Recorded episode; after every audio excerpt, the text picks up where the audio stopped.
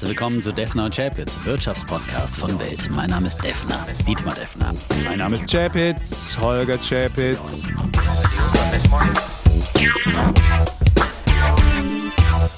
Die im Podcast besprochenen Aktien und Fonds stellen keine spezifischen Kauf- oder Anlageempfehlungen dar. Die Moderatoren und der Verlag haften nicht für etwaige Verluste, die aufgrund der Umsetzung der Gedanken oder Ideen entstehen. Episode 159, lieber Defner. Und als Bär muss ich sagen, wie es eine Blase platzt, die ich vorausgesagt habe, dass sie das tut, nämlich die Baerbock-Blase. Es entweicht ein wenig Luft. Es entweicht ein wenig so Luft, sagen. genau. Die Grünen sind wieder hinter die CDU zurückgefallen und es sieht auch nicht mehr ganz so wahrscheinlich aus, dass Frau Baerbock Kanzlerin wird. Und dann hätte ich zwei Wetten wenigstens gewonnen in diesem Jahr, wo ja die Märkte hossieren und sonst vieles so läuft, wie der aber ich würde mal sagen, da, da, wird die Rechnung wirklich im September erst gemacht. Und äh, Sachsen-Anhalt war natürlich ein wichtiger Test. Äh, und äh, wir fangen ja jetzt immer mit Politik an hier ja, in unserem, genau. aber weil es einfach wichtig ist, ja.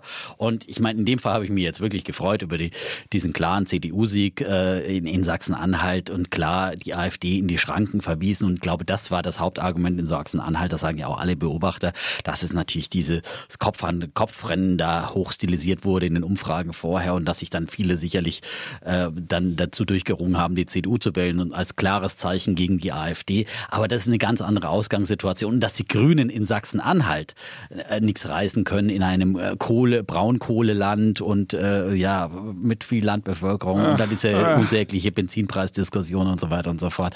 Also äh, das kam jetzt nicht weiter überraschend und Doch, Bundestagswahl da waren werden, die Prognosen also die, andere. Bei der die Bundestag performen in den Prognosen ja. und wenn es dann an die Urne geht, dann fragt sich der eine oder die andere vielleicht dann doch, will ich dann doch diejenige wählen, die nicht so die Experience hat und der ein einziges großes Pfund das war. Hm. Und deswegen denke ich mir, meine zwei Wetten, dass äh, die Grünen nicht die stärkste Kraft bei der Bundestagswahl werden und Frau Baerbock nicht die nächste Bundeskanzlerin, da würde ich sagen, da liege ich jetzt zumindest nicht schlechter als Übrigens vor gerade so zum Thema Experience, da sagt der Ex-Siemens-Chef äh, Joe Kaeser, der ja, für Annalena ja. Baerbock wirbt, der sagte, dass Baerbock die Regierungserfahrung fehle, sei für ihn kein entscheidender Faktor. Für die Zukunft ist die Vergangenheit auch nicht immer hilfreich sagt mhm. Käser. Immerhin ein großer Industriekapitän dieses Landes gewesen und äh, gerade auch in diesen Feldern Energie unterwegs. Und ähm, er sagt äh, über Baerbock, sie habe die größte Glaubwürdigkeit für eine nachhaltige und langfristige Erneuerung. er sagt, er habe Baerbock, ja, jetzt, lass mal, er habe Baerbock kennengelernt als eine Person, die auf die Wirtschaft zugehe und zuhöre. Zudem könne sie sich sehr schnell auch in traditionelle Industriethemen wie Stahlchemie oder Energietechnik einarbeiten und suche nach mhm. wirtschaftlichen und nachhaltigen Lösungen. Und wie ich auch schon gesagt habe, die Grünen Baerbock stehen für eine sozial-ökologische Marktwirtschaft, die Deutschland brauche. Das sagt der Joe Käser und ich habe immer viel von ihm gehalten. Der ist ein Mann der klaren Worte. Er sagt aber auch, muss man hier auch nicht, der Süddeutschen Zeitung hat das Ganze gesagt, er halte alle drei Kanzlerkandidaten für integer und äh, geeignet. Das muss man der Fairness halber auch noch erwähnen. Ja, aber wenn du schon Vergangenheit, es kommt nicht so auf die Vergangenheit an, wenn Frau Baerbock noch nicht mal weiß, was sie in der Vergangenheit gemacht hat, beziehungsweise in ihrem Lebenslauf, die Vergangenheit etwas anders darstellt, als sie möglicherweise gewesen ist, dann muss ich sagen, ist es mit Glaubwürdigkeit nicht so weit. Da wird ja jede Woche der Lebenslauf nochmal angepasst und die Grünen bedanken sich sogar für sachdienliche Hinweise. Man denkt sich so, äh, kann die das nicht selbst machen, dann mal über ihren Lebenslauf gucken oder ja, ich würde es ja, Realitätsschock das ist, das ist, nennen, der sich da gerade einstellt. Wenn ich, wenn ich Bundeskanzlerin-Kandidat werde, dann muss ich aber auch wirklich vorher die Sachen mal klar gemacht haben und kann nicht mit so halbgaren Lebensläufen Gut. durchs Leben. Das ist zumindest unprofessionell und das würde ich jetzt auch nicht verteidigen wollen hier, aber ich glaube, das wird nicht wahlentscheidend werden im September. Also, Ach, weiß ich ja, nicht. Ich meine, der, bei der, bei der CDU hat man schon die ganze Maskenaffäre äh, vergessen und das war viel, viel tragischer, ja. Also ich meine, äh, und ähm, ja, es ist, ist nicht, nicht gut und äh, will ich auch gar nicht, nicht gut heißen, wenn man da auch noch ein bisschen ähm, mogelt. Aber, weißt Aber du, auf der anderen Seite, ob du jetzt mal ein Jahr länger dann offiziell Büroleiterin warst und vorher den Laden so geschmissen hast und danach. Oh, und ob es ein Vordiplom oh, war oder ein Bachelor, mein Gott, das ist auch nicht so schlimm. Und ob du beim German Marshall Fund nur wirklich Mitglied bist oder, oder nur, nur förderndes mal das Mitglied und dich als ah, also, ja, ist, ja, Also wie gesagt, das will ich jetzt gar nicht hier alles alles, ah, alles ja. äh, Weißt du, was ich mir überlegt habe, wo hm? wir jetzt hier der Politik-Podcast sind und die, die Baerbock-Folge die erfolgreichste bei Defner und Schäpitz war. Die erfolgreichste erfolgreichste mit Abstand. Also wer sie noch nicht gehört hat, sie war die 156, also die 156, das wird sich mir einprägen, die erfolgreichste Sendung. wie wäre es, wenn wir die Sommerpause damit füllen? Weil wir machen ja keine Sommerpause, andere machen das ja. Gemischtes Hack beispielsweise sagen so, ja, nächste Woche ist schon Sommerpause. Ich so, hä? Juni geht's bei denen schon los? Wir machen das ja nicht, wir senden ja durch. Aber wir könnten ja für das Sommerprogramm dieses Jahr uns einfach von allen Parteien jemanden einladen, der so ein bisschen was für Anleger mm. erzählt. Und was diese Partei da hat, also ich finde das so als äh, vorab ja. Und die Leute sind im Wahlkampf, hätten also ein Interesse hierher zu kommen in einen der Wäre eine Idee, aber sowieso. ja, aber wollen wir eine Dreiviertelstunde mit dem Politiker sprechen? Also ich, das werden wir mal nach intern also ausdiskutieren. Ich das, ja, ich ist, ist klar angekommen, ja. Aber das, der, der ist nicht so begeistert. Ja, ich will jetzt nicht hier eineinhalb Stunden hier mit jemandem. Muss ja nicht anderthalb Stunden. Wir können die Sommerfolgen können ja auch eine Dreiviertelstunde nur gehen. Wir haben die erste Defner und Chapitz Folge war 37 Minuten. Wir haben ja, zwei Folgen. Wir hatten ja. Bulle und Bär. Okay, und das haben wir auch hingekriegt. So. Das stimmt. Aber es gibt ja auch spannende Anlageexperten immer noch, die wir, die wir alle auch alle ja, uns haben. kann man wir auch gucken machen. Wir mal. gucken ja, mal. immer hier diese Überrumpelungs. Das ist, das ist wie bei der EZB früher. Der Draghi hat auch erstmal die Märkte irgendwie so eingestimmt auf irgendwas und dann hat er gesagt, jetzt können wir nicht mehr zurück, weil die Märkte, die würden es uns krumm nehmen. Und jetzt kannst du auch nicht mehr zurück, weil wir jetzt ganz viele, immer zurück. Ja, jetzt ganz viele Leser und, oder ja. Hörer uns schreiben, ey, Defner, ich will auch hier mal so einen FDP-Dulli hören, der hier uns hier erzählt und so ein bisschen so ein Karrierist. Wäre doch super. Ich fände das super. Vor allem kann man auch mal so ein bisschen so ein Flavor wir haben doch, wir haben doch auch Machtwechsel bei uns im Hause und das ist der Politik-Podcast und wir wollen schon hier. Da wird aber nie über Anlage nein, und über ja, solche Geldthemen gesprochen. Aber das, das wird ja, hier doch keiner wieder erzählen. Dann kommt, was willst du dann mit der SPD? Die, in einer Minute ist die dann durch mit ihren Anlagethemen. Da ja? kannst du noch über Sagen Rente wir, reden. Da redest ja, über Rente, Rente, genau, über Rente rede ich später auch noch. Ja? Da kannst du über Rente äh, reden, dann kannst du über Schulden reden, du kannst über all die Zukunftsthemen von den Menschen, die hier zuhören, die gern auch noch vielleicht Kinder haben wollen oder Kindeskinder oder was auch immer. Da kann man viele Themen besprechen. ich gleich noch, ja? Du redest über also, Rente? Ja, ich rede über Rente, unter anderem. Kann ja auch nicht immer. Und ich rede aber auch, ich rede hier über Nachhaltigkeit in allen Bereichen, ja? Und ich finde, da muss man auch, äh, auch ein klarer Appell an die Grünen, auch in Sachen Rente äh, nachhaltig zu denken, finde ich, ja? Das gehört eben auch dazu zum Thema Nachhaltigkeit. Mhm. Gut, dann. So, was gab's noch? US-Ermittler haben die meisten Bitcoins von Pipeline-Erpressern sichergestellt. Das ist doch gut. Ja, das siehst du, das ist mal so. wieder bei 63,7 Bitcoin mit einem Wert von 2,3 Millionen Dollar wieder beschafft. Ja? Da wir ja keinen Videopodcast haben, muss ich vielleicht kurz sagen, der Devin hat sich heute seine Maus mitgebracht. Also ich meine, es gibt ja Leute, die da mit Maus agieren. Das finde ich super. Er hat seine Maus mitgebracht. Er hat jetzt seinen, seinen Rechner vor sich aufgehabt. Früher hatte er ja nur so raschelndes Papier. Und ja, jetzt und lest er hier die, die Meldungen ja, vor. Alle Meldungen, die jetzt reinkommen und die dem Champ ja. jetzt möglicherweise nicht gefallen, wird er einfach vorlesen. Das finde ich super. So kriegt man auch sehr viel Zeit rum. Aber ich würde jetzt mit einer Meldung mal ankommen, die du in deinem komischen Ding nämlich nicht findest. Wir haben nämlich ein neues Trommelwirbel. Einhorn in Deutschland. Oh, Wieder. Yeah. A new unicorn.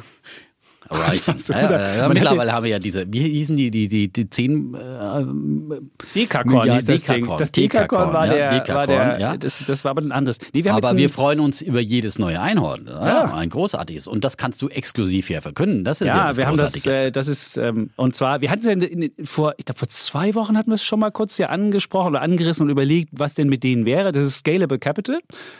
Der Fairness haben muss man sagen, das ist unser Sponsor von Alles auf Aktien, unserem Partner-Podcast. Und Scalable Capital hat jetzt eine neue Finanzierungsrunde gemacht. Wow. Und immer wenn man eine neue Finanzierungsrunde macht, bekommt man ja eine Bewertung. Und jetzt hat sich ähm, mit 180 Millionen ist die neue Finanzierungsrunde, das Geld fließt komplett ähm, rein und es geht auch nur um Geld und nicht um andere Sachen. Also 180 Millionen haben die jetzt. Mhm. Und es hat sich beteiligt Tencent, das ist ja einer der wow. größten Corporate VCs in der Welt, noch größer als Softbank, ja. glaube ich, und noch größer als Google Ventures und wie sie alle heißen. Und die halten jetzt 6,5 Prozent an denen. Wow. Die haben auch Gorillas, glaube ich, mitgehabt. Die hatten wirklich relativ viel. Ja, die viel haben ganz Tencent. viel, glaube ich, bei Lilium auch beteiligt. Äh, Stimmt. Bei ganz vielen, was erzählt ja Frank Thelen immer ganz stolz, der ja, ja auch großer Tencent-Fan bin, ist. Und ich bin ja auch ein großer Tencent-Fan, ja, immer ja, wieder hier jetzt, auch schon. Alter, dann bist naja, du jetzt ja beteiligt jetzt bei Scalable, dabei. Der Deppler. Yeah. Indirekt, indirekt, weil ich bin ja über Prosus beteiligt. Ich habe ja schon erzählt noch mehr. Nein, Prosus, ja, ist ja ein großer Tencent-Aktionär und dann ja, so, so ganz die, die russischen Puppen da, ja. Und dann irgendwo ist so ein ganz kleines Scalable Hast Capital Scale? beteiligen. Ja. Das ist jetzt super. Ja, das ist ja schön. Der Defner ist hier, das ist, und Sie haben wie gesagt, und Sie haben, und auch da ist wieder ähnlich, Sie haben gute Viertelmillionen Kunden und wenn man das jetzt hochrechnet, sind das auch gut 5000 Dollar pro Kunde wieder die Bewertung. Das ist so, ich bin jetzt Also wieder 5000 wert, weil ich auch Scalable-Kunde bin. Also ich bin jetzt wirklich sehr hoch Ich bin bewertet. auch der Chapitz. Scalable-Kunde. Auch? Ja? Und meine Freundin habe ich jetzt auch geworben. Weil da gab es ja neulich so ein, äh, so ein, äh, ja, ähm, Hast du? ein Gewinnspiel, 100.000. Hat sie die gekriegt? Äh, bisher, bisher noch nicht. Also äh, ich Kommt weiß nicht, ob noch? die schon ausgelost wurden, ja. Der, der Eckert hat einen Kollegen hier bei Springer geworben. Da gibt's auch Geld für. Wenn du hier richtig kluge Leute zu Springer wirbst, Ja. kriegst du Geld für. Also das ist nur Kommt zum Thema auch, Werben. Ja, zum Beispiel auch bei uns bei Weltfernsehen Ja. ga- besuchen zum Beispiel auch Sendeleiter. Äh, Kann man sich bei mir melden, dann kriege ich Geld. ja? das, das, sind die, das sind die Leute, die dann immer runterzählen. Äh, unter anderem. Die müssen halt mal dafür sorgen, dass äh, also die ganze äh, Programmstruktur eingehalten wird und so weiter. Also das könnte man nochmal. Wenn jemand Interesse hat, schreibt mir. Ja, dann, Genau, dann- dann- dann- wir können uns auch die Prämie teilen. Ja, es gibt 3000 Euro. Ja. Nee, der, der, Eckert hat nicht Nein, für den Sendeleiter gibt es 3000 Euro. Den Sender gibt es 3000? Ja, Also das dann, hat der, dann hat der Eckert nur jemanden für Qualifikation. 1600 beschafft. Also nur eine halbe Kraft. Ich weiß es nicht. Ja, Aber gut, der Eckert hat halt eine andere. Es gibt ja rarere. Es gibt ja, ne, das ist ja aber auch ein marktwirtschaftliches Ding. Je, je seltener das. Äh, echt Sendeleiter 3000? willst du dich umschulen, Holger? Mal was Vernünftiges lernen? Dann wirbst du mich. Ja, wir machen vielleicht ich so, so ein In-sich-Werbung. Du wirbst mich, ich werbe dich und wir werben uns immer hin und her und dann kündigen wir schnell und machen, werben uns wieder. Das ist vielleicht auch ein Geschäftsmodell. Also, Na, okay, zurück jetzt zum- ja, also zurück zur Scalable. Also Ich mein- 5000, gut 5000 Und ich meine, weil du sagst, diese Ja. pro Kunde, ich meine, die machen ja auch viel mehr. Die machen ja auch wirklich so äh, White-Label-Lösungen für, für ihre für Robo-Advisors zum Beispiel, Genau. für deinen Oscar. Machen sie Oscar ja machen auch die im auch, Prinzip, genau. Äh, das, äh, äh, ja, wie soll man sagen, das dahinter. Die Ja? sind dahinter, genau. Also wenn ich, also wenn jetzt meine Mama meinem Sohn Geld überweist, dann macht sie es auf das Konto und dann wird es automatisch über Scalable dann in diese ETFs reingepackt. Und die haben auch automatisch in ESG umgestellt. Ich muss sagen, wirklich clevere, clevere Geschichte. Und ähm, ja, das machen sie. Aber die Idee ist natürlich, dass sie jetzt nicht auf dem Kundenstamm sitzen bleiben und jeder Kunde so teuer ist, muss ja immer gucken, was ist der Lifetime Value eines Kunden. Und der soll wohl Was so. soll das jetzt? Hat das was mit dem Rentenalter zu tun, oder was? Nee, wie lange, du musst ja auch fragen, wie lange bleibt der Kunde? Also wie lange bleibt Und der Kunde? was machst du mit dem Kunden? Das ist der Lifetime Value vom Kunden.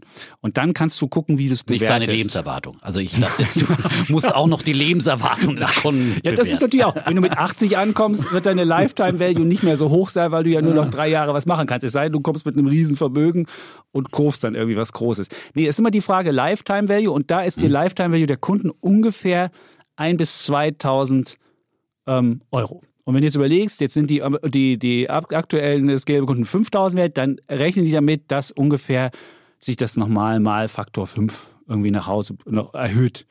Und ähm, das ist so die Idee dahin. Und das hat ja jeder. Und das ist so immer die, die spannende Sache. Und sie wollen halt jetzt mit der Kohle nicht nur Deutschland rocken, sondern auch noch Europa aufmischen. Das macht ja die Konkurrenz. Die haben ja, Ja. ähm, Trade Republic hat es ja ähnlich erzählt. Die wollen das ja auch machen. Und die waren ja die, das erste Unicorn, Ja. Fintech-mäßig.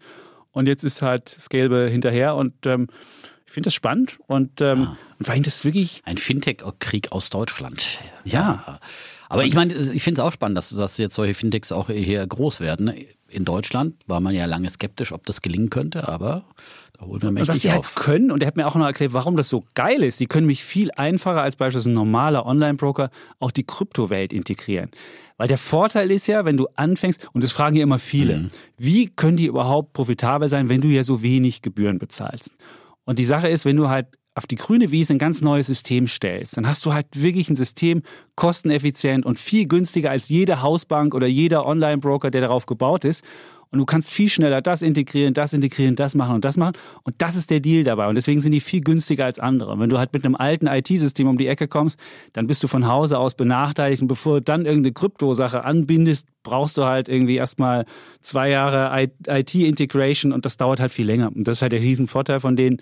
Und ähm, ja, ich finde es auf jeden Fall spannend und ich finde es auch geil, dass es wirklich aus Deutschland raus. Und wenn wir in Deutschland es schaffen, wir mit unserer unterirdischen Aktienkultur, die wir bisher hatten, jetzt auf einmal Europa irgendwie eine, eine Broker-Kultur oder Broker-Welt zu bringen. Also ich fände das wunderbar. Und die Idee ist auch, dass sie das organisch machen und gar nicht so sehr da irgendwie aufkaufen, sondern dass sie es selbst machen, weil du kaufst ja eigentlich, wenn du einen anderen kaufst, Kunden nur. Und das kannst du, Kunden kannst du ja auch mit, mit anwerben oder abwerben, indem du Prämien auslobst, so wie du es ja erzählt hast.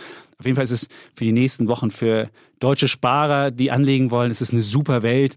Wenn jetzt die ganzen ähm, Neo-Broker mit ganz viel Geld gefundet sind und um die Leute rangeln Ja, und die absolut. besten Ideen versuchen zu bringen und Ja, ganz schnell neue ist- Produkte Also man so sollte, sollte auf jeden Fall wechseln und irgendwo äh, weggehen bei seinem Alter. Wie gesagt, ich bin ja bei Consors weg. Ich bin ja, ich habe was bei Scalable, Ja. ein paar ETFs und so. Aber ich habe äh, meine Aktien zum Beispiel habe ich bei Smart Broker, muss ich auch Okay. ganz ehrlich sagen. Und ähm, da ähm, kann man auch bei Getex zum Beispiel handeln, aber eben auch an anderen Börsenplätzen dann gegen Gebühr, bei Getex Mhm. umsonst. Ähm, und es gibt so viele Möglichkeiten, aber Smart Broker hat wirklich den, den klaren Nachteil, dass sie kein, keine Handy-App haben. Ja, das ist halt wirklich so traditionell mehr und weil die die frühere DAB-Plattform haben, ja, äh, und traditionell da quasi äh, ja diese diese alte Plattform haben, wo ich früher auch gehandelt habe bei DAB. Äh, so, ähm, das ist dann was für die Leute, Mhm. Du willst die ja aus allen 90ern Leuten kommen, zeigen, ja. wenn du eine geile Aktie hast, so, ey, guck mal. Und dann sagst du, Ja, ey, ich muss mir meinen. Computer rausholen und den Leuten das zeigen. Das ist es nicht. Du brauchst unbedingt das- eine, ja. eine App. Aber wie gesagt, es gibt so viele Möglichkeiten. Also wir wollen jetzt hier nicht auch nur äh, jetzt äh, ein. Äh, Nee, es gibt auch aus dem eigenen Hause gibt jetzt Zero Broker von Fin- Finanznet, die haben jetzt auch angefangen. Also es gibt wirklich Ja, vieles. es Wir wollen hier vieles. niemanden bewerben und niemanden. Ich finde nur, dieser Wettbewerb ist wunderbar. Und wenn es dann wirklich Unternehmen gibt und die suchen kluge Leute, das gibt neue Jobs, die da ja, gesucht absolut. werden. Und die hoffentlich Und auch bald an die Börse gehen und man mal Ja. wirklich auch direkt als Aktionär einsteigen Ja, kann. ich bin ja. mir nicht sicher, wenn die an die Börse gehen, dann ist es wahrscheinlich schon zu spät, weil das große Wachstum gibt's jetzt. Ja, klar. Und das machen die Privaten. Und wenn die an die Börse gehen, dann ist wahrscheinlich das ganz große Wachstum Ja, weg. Und dann geht's wollen- nur noch darum, Wir hoffen, wir tun doch anderen hier viel dazu, dass diese, diese, diese Aktienkultur auch erhalten bleibt. Dass es nicht wieder so, ein, so ein Einmalblase ist und das dann schnell verpufft, sondern dass wirklich Mhm. äh, auch nachhaltig das Ganze wird. Bei Scalable gibt's ja nicht so viele Partizipationsmöglichkeiten über andere Aktien. Äh, also Baderbank, die haben, ähm, nee, nicht bei der Baderbank, die sind bei der Baderbank. Also Bei wenn der du bei Baderbank Scalable bist, hast du die, Depots. die, Bei- die Depots bei Scalable sind bei der bei Baderbank. der Baderbank, ne? genau. Und Aber das was Schöne da ist, bei der Baderbank hängen bleibt, äh, ist nicht so, nicht so äh, viel ist nicht so viel, ne? genau. Und, das, und die, die machen das halt so, du hast halt auch bei Getex, über Getex hast du umsonst und du hast halt Xetra, hast du Anbindung, also wenn du andere Sachen, äh, da musst du dann halt äh, Gebühren zahlen. Und was ich das geile Feature äh, finde bei Scalable, und das hat keiner bisher gemacht, was ich, ich verstehe es wirklich nicht, weil du willst ja einen festen Anlagebetrag investieren. Du willst ja nicht sagen, ich will drei Amazon kaufen, sondern du willst ja sagen, ich will 1000 Euro in Mhm. Amazon bezahlen. Und dann gibst du bei denen ein, und das habe ich auch nie verstanden, da habe ich was eingegeben, dachte so, hä? Und das musste ich erst mal umdenken, weil ich noch so ge- geplant habe, weil man immer guckt, ich habe den Betrag, so viel kostet die, was muss ich denn da jetzt machen? Und da sagst du einfach 1000 Euro dahin und dann redet ihr da aus, wie viel du dafür kriegst. Und einfach mal andersrum zu denken. Mhm. Allein das bringt einen Wettbewerb mit sich. Deswegen finde ich ja Wettbewerb wunderbar und wenn andere auch tolle Features haben, schön. Und das ist einfach mal einfach gedacht. Absolut. So, also apropos- die Einhörner, Genau, sie apropos kommen, werden immer Aktienkultur. mehr. Ja? Ich habe noch Ein- eine kluge Hm? Frage, die wir haben zur Aktienkultur, bevor wir jetzt hier zu Bulle und Bär kommen. Aber wir, wir haben ich, ich habe hier noch so viel zu erzählen. Du hast auch noch was zu erzählen. Ja, hallo, ich habe hier noch mein, Dann- dann mein Imperium übrigens, das zurück, das ich bin ja der King of Techno-Schrott, Ja, also genau. wurde ich hier verunglimpft, ja, aber ich äh, sage hiermit, mein Imperium schlägt, Schlägt zurück. und zwar gewaltig, ja. Ich habe ja schon öfters mal gesagt, was so meine großen Positionen im Depot sind, äh, haben sie auch nicht, die verschieben sich immer intern so ein bisschen, weil Wenn die naja, eine sich halbiert, dann ist es weniger. ja, zum Beispiel. Ja, oder wenn ja, es dann günstiger wird, dann stocke ich da wieder auf zum Beispiel. Ja, also meine Grö mit Abstand Du größte ist, rebalancierst immer. Also die große, die Ja. größte Position bleibt bei mir Jumia. Ja. Komme, was da wolle. aber manchmal wird sie noch größer. Und ich meine, da habe ich richtig fett nachgekauft jetzt mit Ja. dem Mai, äh, als die abgeschmiert Ja. ist. Ja, habe jetzt wieder ein paar verkauft, aber ist immer noch meine größte, aber ist Mhm. jetzt wieder unter 50 Prozent. Ja, aber knapp unter 50 Prozent beim Aktienportfolio. Ja, ich sage eben, ich habe auch noch andere Ein so Basisinvestment, weiter. Ja. vielleicht, äh, So, ja. nein, es ist, wir wollen, das ist nur, das mache ich halt so. Und das ist natürlich gegen alle Risikolehrungen, aber Warren Buffett hatte ja 44 Prozent Apple, wobei Apple natürlich noch ein anderes Unternehmen. Also, ich habe fast 50 Prozent Mhm. Jumia immer noch, ja. Die kommen wieder äh, auf die Beine. Ich habe eHang äh, als zweitgrößte Position. Ich habe Cinco Solar als drittgrößte Position und BYD als viertgrößte und Warte als fünftgrößte. Und bei allen gibt's eigentlich Neuigkeiten. Bei Jumia eigentlich nicht. Die erholt sich nur so von ungefähr 18 Dollar jetzt wieder hoch auf äh, ja, so 33 ungefähr.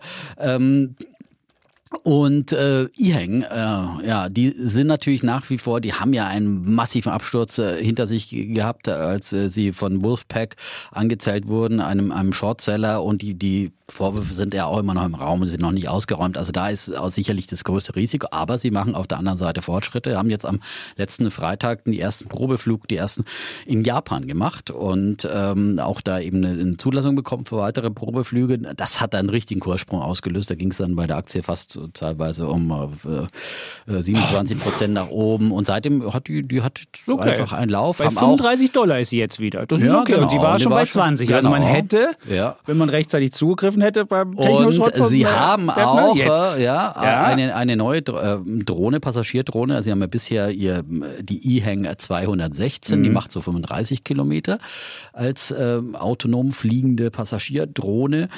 Und äh, sie haben jetzt ein, eine neue vorgestellt, die äh, bis zu 300 Kilometer Reichweite haben soll. VT30 ist das. Da haben sie auch schon die erste Start- und Landeversuche gemacht. Aber die ist natürlich dann noch, noch früher in der Entwicklung. Aber auch äh, interessant, also sie gehen weiter in die Produktoffensive und ja, äh, es gibt aber auch Nachteile. Sie haben bei der Nasdaq zum Beispiel ihren Geschäftsbericht äh, zum abgelaufenen Jahr nicht pünktlich eingereicht. Jetzt haben sie dann auch eine, eine, eine Frist bekommen. Das ist aber, das ist, äh, das ist oh. nicht, natürlich nicht gut. Ja? Was wäre denn, wenn du die, dann wäre die außerbörslich, würde die dann gehandelt? Ich weiß nicht genau, was dann, was dann passiert, äh. ob sie da erstmal eine Strafe kriegen oder was auch immer. Auf jeden Fall ist es, naja, ähm, nicht gut. Ja, Cinco Solar. Ja, ähm, Bevor du das sagst, will ich vielleicht kurz sagen, es gibt ja die Konkurrenz von mhm. Lilium, Quell Acquisition, das mhm. ist ja das Spec.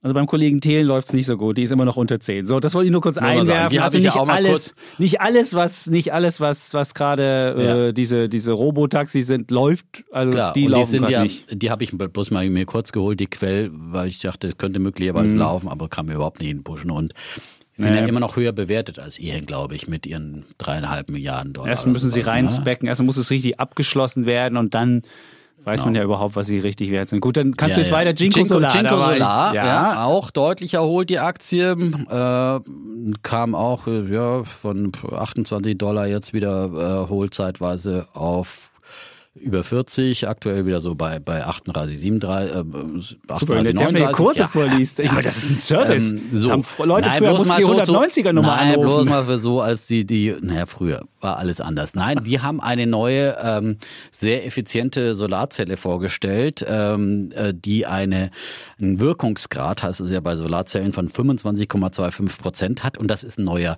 neuer Weltrekord bei einer monokristallinen Solarzelle. Also die sind da auch weiter haben da bei dieser Zelle auch mehrfach schon den Wirkungsgrad gesteigert, jetzt auch durch Material- und Produktionsverbesserungen. Also die sind ja weltgrößter äh, Solarzellenhersteller und äh, aus China. Und äh, ich glaube halt einfach, dass die von diesem Trend zu erneuerbaren Energien ähm, im Rahmen des Klimawandels massiv profitieren werden und sind ja auch massiv abgestraft worden und, und sind jetzt auch wieder auf dem Erholungskurs. Also und BYD haben wir auch noch. Auch da äh, das gleiche Bild, ja auch natürlich mit in diesem ganzen China-Bashing ja auch alle unter die Räder kamen. Äh, E-Hang äh, ebenso auch noch zusätzlich und, und eben Cinco Solar und eben auch BYD. Äh, die sind auch wieder auf dem Erholungskurs und ähm, darfst du gleich den Kurs vorlesen, ja? Will so, ich jetzt machen? Ja, ja. Also früher hat man da wirklich so diese 0900 Nummern anrufen, dann hast du Kurse, da musst du richtig was zahlen. Hier gibt es umsonst. Ja, die kamen so von ungefähr 138 äh, ähm, Hongkong-Dollar habe ich hier jetzt den Originalkurs von der Hongkonger Börse. Mhm. Sind jetzt heute an diesem Dienstag äh, wieder, ja. haben wir einen Sprung über 6% gemacht an diesem Dienstag auf über 200 Hongkong-Dollar. Und zwar gibt es da Gerüchte, dass Apple äh, angeblich mit Kettle und mit BYD über Autobatterien verhandelt und sie haben auch ordentliche Absatzzahlen gebracht. Ähm, oh, ja. Haben, ja äh, bei, im Mai um 46 Prozent ihre mhm. Fahrzeugabsätze gesteigert auf 46.300 Fahrzeuge und bei den elektrisch betriebenen Fahrzeugen, da gab es einen Plus von 190 Prozent auf knapp 33.000. Also mhm. da tut sich überall was und, äh, und du wolltest ja heute deine neuen Defners mitbringen. Techno Schrott Imperium. Nein, du wolltest den neuen mitbringen. Das hast du ja versprochen. Das ja. haben wir heute auch den Triple E-Hörern äh, gesagt, oh, dass der Defner ja. seine neuen mitbringt und die hier präsentiert. Und sag ich gleich, sag ich gleich. Das Ach, komm, du, wolltest du nicht noch was sagen? Ich, hab ich will dir hier nicht stundenlang Nein, nein, nein, nein, nein. Du bist doch hier der, der. Ich kann dir auch noch über meinen Spec was erzählen, den, wo ich sehr enttäuscht bin. Lakestar Spec habe ich, war sogar mal mein Bulle der Woche. Und damals habe ich mit Klaus Hommels gesprochen, der sagte, naja, also die muss mindestens bei elf stehen, damit ich dann Gewinn mache oder bei zwölf sogar. Und jetzt hat der Klaus was Cleveres gemacht. Er hat eine Firma reingespeckt, Home to Go, so ein Airbnb-Ding, ähm, an dem er selbst beteiligt ist. Insofern mhm. ist ihm das, glaube ich, dann egal. Aber bei dem Spec die, äh, die, zwei, die 20 Prozent macht, wenn er denn mit Home to Go möglicherweise einen besseren Deal macht, wenn er sich das selbst reinspringt. Ich fand das ein bisschen, mich hat das enttäuscht, weil ich dachte, Ja, das ah, das ist ein bisschen komisch, wenn jemand seine, ein, Unternehmen da ein reinspeckt. Also an, dem er, an dem er selbst mit 4% beteiligt ist. 4% ist jetzt nicht die Welt, aber ich bin wirklich Hm. so ein bisschen enttäuscht. Und äh, ehrlich, ich habe den Spec nicht gekauft, um irgendeinen Airbnb-Klon zu bekommen. Ich dachte schon, dass es noch was Geileres gäbe in Europa, als irgendwie so Ferien-Dingens zu machen. Gut, natürlich, Home to Go ist wahrscheinlich jetzt ein, ein, ein, ein Wachstumsfeld. Alle Leute reden über Urlaub machen und irgendwas. Aber ich weiß gar nicht, ich glaube, Lakestar, das so richtig doll ist das Ding nicht gelaufen. Ich kann ja hier mal gucken. So, Lakestar, Spec. Ich, bam, bam, bam. Vielleicht bist du schneller. Ich hab's. So. Er notiert unter 10. Und immer wenn ein Spec unter 10 notiert, ehrlich, ist die Fantasie nicht so doll. Man muss ja immer wissen, Specs in Europa gehen zu 10 Euro an den Markt und in Amerika zu 10 Dollar. Das ist immer so dieser. Und dann gucken, suchen sie nach einem Akquisitionsziel. Und wenn das Akquisitionsziel für sehr gut befunden wird und wenn Menschen denken, da ist ein ganz tolles Ziel gefunden worden, was auch günstig eingekauft worden ist, dann geht es halt über 10. Und wenn man denkt so, hm, es gibt Besseres in der Welt, dann ist es unter 10. Und das sieht man jetzt beim Klaus mit 9 Euro, äh, mit 9,97 Euro. Bin ich wirklich enttäuscht. Und allen Leuten, die jetzt, die jetzt auch auf Klaus Hommels, auf meinen Bullen der Woche, ge, ja, das auch nachgemacht haben. Ich habe gesagt, ich habe nur eine kleine Position. Das tut mir leid. Ich hätte das auch mir anders vorgestellt. So. Tja, man Ja. Steckt Aber ich sage, ich, ich bin nicht generell gegen Aber Specs oder du den generell jetzt oder- sonst oder? Das ist eine gute Frage, was ich damit mache. Ähm, äh, ich denke mir, vielleicht, vielleicht kann die Firma ja was. Aber ich habe noch nie jemanden gehört, der sagt, hey, ich mache Home to Go. Die, alle Leute sagen, hey, ich mache Airbnb. Möglicherweise ist es aber doch toll. Also sie sind auf Naja. jeden Fall günstiger bewertet Aber als ich finde, Airbnb. das zeigt jetzt halt, ich meine, die, die ähm, Q-Geschichte, wie hießen sie? Home to Go. Nein, und die anderen mit Lilium und so weiter. Also ich, Die Specs meinst du, die ja, Specs, Acquire dieser ganze. Spec-Boom, der kommt jetzt auch wieder zum Erliegen und ich finde vollkommen zu Recht. Also ich war ja eigentlich grundsätzlich immer dagegen. Ich habe es ja einmal auch probiert hier. Ähm, aber äh, irgendwie dieses, äh, irgendwie, ich kaufe einfach die Katze im Sack und äh, kaufe mir eine Lotterie los. Ich, es hat, finde ich, nichts mit Anlegen zu tun. Und die einzige Wette, die man machen kann, dass man sagt, okay, ich setze auf diesen Investor, das hast du gemacht ja in Mhm. dem Fall, ja, auf Klaus Hommels, dem vertraue ich und dann wird man auch enttäuscht. Also es ist schon besser, man kauft einfach das, was man auch äh, weiß, was man kauft, ja, und nicht, Mhm. nicht einfach so eine Blackbox oder eine Katze im Sack oder was auch immer, ein Blankoscheck ausstellen. Und weißt du, wer auch bei Home to Go mit dabei ist und auch reich wird? War auch hier schon, saß da drüben. Wer denn? Mach's Der nicht so spannend. wird auch wieder reich. Ich meine, auch es gibt reich. Leute, es gibt Leute, das? die verdienen derzeit Wahnsinn. Ich habe vom Eckert, von, von einem Kumpel vom Eckert gehört, der wollte irgendwo aufhören, da hat der Chef gesagt, ey, ich gebe dir eine Halteprämie, ich verdoppel dein Gehalt. Überall, es regnet derzeit Geld. Freunde, wenn ihr es in der Welt irgendwo schafft, so unentbehrlich zu sein, jetzt, wenn's Geld regelt, dann tut's das jetzt und dann holt euch die Kohle irgendwo ab, wo es geht. Und Zum Beispiel seid als nicht Sendeleiter bei Weltfernsehen. Haben Sie einen technischen Background, ja? Dann schreiben Sie mir persönlich an. Gerne. Das ist wunderbar. Aber überall, überall regnet es gerade Geld. Es gibt zu viel It's Liquidität in ja. der Welt. Ach ja, jetzt- da, da muss man irgendwas muss. Ja, hier, da. irgendwas muss hier mal Ja. runterregnen. Und Nein, für mich mit meinem Spec regnet es nicht. Und das finde ich echt, ich meine, ich möchte auch ein bisschen was mit Oh, verdienen. arme Holger ja, aus ja. Ostdeutschland. Ne? Ja. Äh, Drauf, immer auf die Kleinen und dann 40 Jahre immer noch mal oben drauf. Ne? Ja. Äh, das Ja. ist doch immer das Ja. Gleiche. Die da die äh, ne, sich die freilich, Taschen Alle voll. machen sich die von Statzen und du äh, musst Taschen demnach bis 68 Euro arbeiten. Oh, ne, ne, Das ne. kommt da eh noch. Nee, Das äh, ne, ne, aber du äh, jung bist ja gar nicht mehr. Gott sei Dank. äh. Das ist Freilich. Ja, so, haben wir das auch. Äh, Danke. Ja, bitte. Gut. Ja, so du wolltest jetzt noch deine neuen vorstellen, ja auch bevor, Ja, ja. bevor wir jetzt Ja. hier äh, zu Äh, humoristisch Genau, ich habe noch zwei neue Ideen gefunden, in die ich ein bisschen was investiert habe. Also, das Du wirst dein Technoschrott-Imperium noch Ja, genau, vergrößern. das ist, Das ja, ist gut. das kann nie, Yeah. Man kann dann nie genug haben, weil Ja. man bei, kann man ja auch mal ein paar Einzelteile austauschen, ne? Das stimmt. Und wenn man dann schon mal, ja, ja. Ich und wenn man schon mal eine Drohne auf seinem Techno-Schrottplatz hat, dann kauft man gerne noch mal eine dazu. Ähm, also ich habe zwei Ideen gefunden jetzt im, im letzten Aktionär, die haben so auch wieder elf äh, Zukunftsaktien vorgestellt, die ganz, die ich noch nicht kannte zum großen Teil. Alle muss zwei ich sagen. Nummern machen die das. Okay, gut, Nein, erzähl machen- mal. Ja, die, Die machen viel und ich äh, vieles finde ich oft nicht interessant. Diesmal habe ich zwei, äh, die ich spannend fand. Was? Und das eine ist Aerovironment. Aerovironment, wie so ein bisschen Wortspiel eben, ähm, aus den USA. Ich sag gleich mal die Wertpapierkennnummer, dass der, der Kollege Chapitz auch finden kann. A0MJX7. Warte, nicht, stopp, dass ich hier wieder was falsch A- ausspreche. A0? A0MJX7. Ja. Mhm. Marktkapitalisierung von 2,7 Milliarden Dollar, ist eben Mhm. ein äh, Drohnenhersteller, die äh, bisher äh, so Drohnentechnologie für die Transport- und Logistikbranche unter anderem äh, ähm, zur Verfügung gestellt haben. Ein führender Player in diesem Zukunftsmarkt, ja, in, ja, in dem Bereich, ja. Äh, aus den USA, ähm, Kalifornien und sie sind momentan vor allem an der Entwicklung von intelligenten Flugsystemen im Militärbereich äh, beteiligt und darauf spezialisiert, die mithilfe integrierter Sensoren, HD-Kameras und Autopiloten beispielsweise Einsätze in der Luftaufklärung unterstützen. Und sobald die regulatorischen Schranken, heißt es hier in diesem Aktionärartikel weiter, äh, äh, in den Industrieländern fallen, dürfte sich AeroVironment jedoch auch verstärkt auf den kommerziellen Anwendungen fokussieren und ähm, haben eben da schon ein paar Angebote im Portfolio.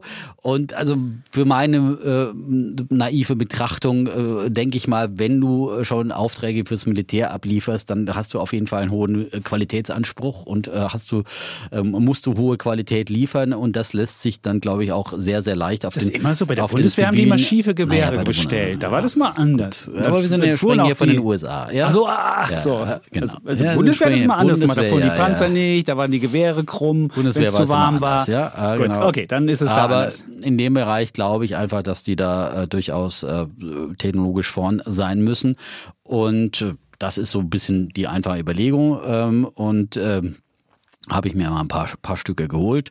Ähm, haben, verdienen auch schon Geld, haben schon ein KGV immerhin von 58 für 21. Ja, das ist äh, wird 22, für 2022 sogar nur bei äh, 42. Also ähm, und ähm, ähm, haben Kursumsatzverhältnis von, von knapp sieben. Also das ist natürlich schon ambitioniert bewertet, aber da ist möglicherweise ähm, ist ja da einfach auch Wachstumspotenzial drin. Also Sieben, ähm, Sieben ist nicht so viel. ja, und fürs nächste Geschäftsjahr erwarten Experten Umsatzwachstum von 41 Prozent. Also wenn das, und ich meine, das ist jetzt ein Markt, der komplett am Anfang ist, ja. Also wie bei eHang äh, mit Personen noch weiter am Anfang, aber auch Lieferdrohnen und dergleichen, das gibt's ja in dem, in dem äh, großen äh, Stil noch nicht.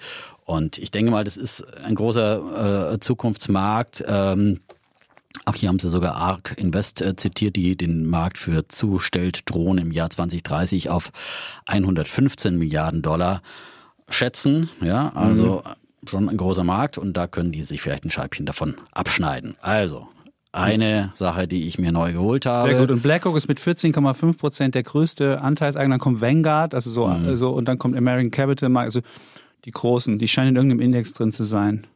Oh. Oh. Ja. Seit Äh, 2000, aber die sind seit 2007 schon an der Börse. Damals für 17 Dollar von Goldman an den Markt gebracht. Mhm. Ja. Und haben vier Kaufempfehlungen und das Kursziel wird für 15 Prozent beziffert. Ja, beziffert. Beziffert. So. Das ist die erste neue vom Defner. Komm, jetzt die zweite. Ja, da, da hoffe ich dann natürlich, dass mehr drin ist. Ne? Also ich meine, bei 2,7 Ja, Milliarden 15 Dollar. da macht der naja, aber keinen Finger krumm, da wird er doch die 2,7 Maus nicht Milliarden klick Dollar, da geht ja lassen. immer, Ja. Ne? also Verdopplung muss da auf jeden Fall drin Okay, sein. Und, gut. Äh, ja. Nächste. Jetzt und, und unter Tenbagger Potenzial Macht der nicht. Defner ja sowieso nicht. Ja? Also ich meine, auf zehn Jahren, warum, wenn die sich durchsetzen und ein führender Player bei Lieferdrohnen Oh, wenn werden. sie die gesamte Total Addressable Market mit ihren nicht den Drohnen gesamten, machen ne? ja, aber, oder vielleicht ja, 80 Prozent sich Marktanteil das mit kriegen. Irgendwie aufteilen. Die, die Aha. einen machen die Personen und die, die anderen Personen, die die Güter. anderen machen die Güter. Das wäre so meine. Ja? Dann fragen wir den Thelen, der ist der andere Ansicht, wer die, wer die Äh, Person Thelen, demnächst ja, befördert. Ja, genau. Ja. Gut, Gut. Mhm. und dann habe ich noch ähm, in, der, in dieser Ausgabe Raven Industries. Äh, Habe ich aber schon mal gehört. Hast du schon mal gehört? Ja. Ich habe die noch nie gehört, muss ich sagen. Und ähm, die machen unter anderem ähm, Roboter, Automatisierung, Roboterlösungen für die Landwirtschaft ähm, und ähm, setzen hier seit 2019 fleißig in den Automatisierungstrend der Landwirtschaft investieren und haben hier eine attraktive Produktpalette, wie der Aktionär schreibt. Ähm, und haben verschiedene Unternehmen in diesem Bereich ähm, übernommen und ja, äh, bieten hier so ein bisschen, bisschen auch ähm, Komplettpakete offenbar an. Sie haben auch ganz andere Sachen wie irgendwie äh, Abdeckfolien äh, zum Be Be äh, Schutz, äh, damit äh, Wasser nicht so so, äh, diverse, mhm. diverse Lösungen für die Landwirtschaft im, ähm, im Portfolio. Und ähm, fand ich eine spannende Geschichte, vor allem diese Idee mit der Automatisierung der Landwirtschaft. Da gibt's ja natürlich den ganz großen Player äh, Deere, ja, die John Deere Bulldogs, die sind ja wahnsinnig abgegangen, ja. Und ähm, die, die waren jetzt auch nicht so schlecht, wenn ich hier gucke, den Kurs. Die haben sich seit in diesem Jahr hat sich diese wunderbare Aktie, die du gerade vorgestellt hast, um äh, 38 Prozent ja, aber Verteuert. das ist ja, aber vom ich würde mal sagen, Deere hat da nochmal eine andere Performance hingelegt, ja. Und äh, klar, das ist jetzt ein kleinerer Player und hat vielleicht dann entsprechend auch mehr, haben eine Bewertung von 1,3 Milliarden äh, Marktkapitalisierung und äh, Kursumsatzverhältnis von äh, knapp über drei. KGV von. Ihr hat nur 32 Prozent gemacht. So, jetzt kommen so. wir mal den Klugscheiße spiele okay, ich jetzt ja, mal. Gut, das ist lustig. Du das alles ist, es, gibt ja, es gibt ja jetzt auch so eine, so eine neue Show, der Finanzflussmann, der macht ja mhm. so Finanzporn, nennt er das. Da macht er so in, in, in Realtime, kannst du dann dein, deine, dein Depot einschicken und dann redet er darüber. Habe ich im Spiel gelesen, gab es ja diese große Titelgeschichte mit diesem Ding drauf. Und das machen wir vielleicht auch mal, wo wir jetzt hier unsere, unsere Kurse gegenseitig rüberrufen. So einen Nachmittag, so, ist es so Defner und Chapitz, wir rufen die Kurse rüber. Nee, dieses, das. Oder wäre es auch was? Ja, aber wir machen das ja exklusiv für unsere Weltabonnenten. Wir haben Ach, ja, ja, ja, stimmt. Aber ein bisschen was müssen wir auch noch exklusiv machen. Wir können ja auch nicht alles umsonst raushauen. Ne? Aber ich wir haben ja letztens, das war ein sehr schönes Erlebnis mit äh, vielen Hörern eine, eine kleine äh, Weltgespräche heißt das ja, Weltgespräche ja. heißt das, ja. ja. Und, und haben wir wieder demnächst im September. Da können wir schon mal drauf hinweisen. Können wir schon mal drauf hinweisen. Wir sagen noch nicht den Termin genau. Nee. Aber so im September. Im September. Und da konnten wir ja, das war, getreu dem alten Motto Remember to come back in September. September.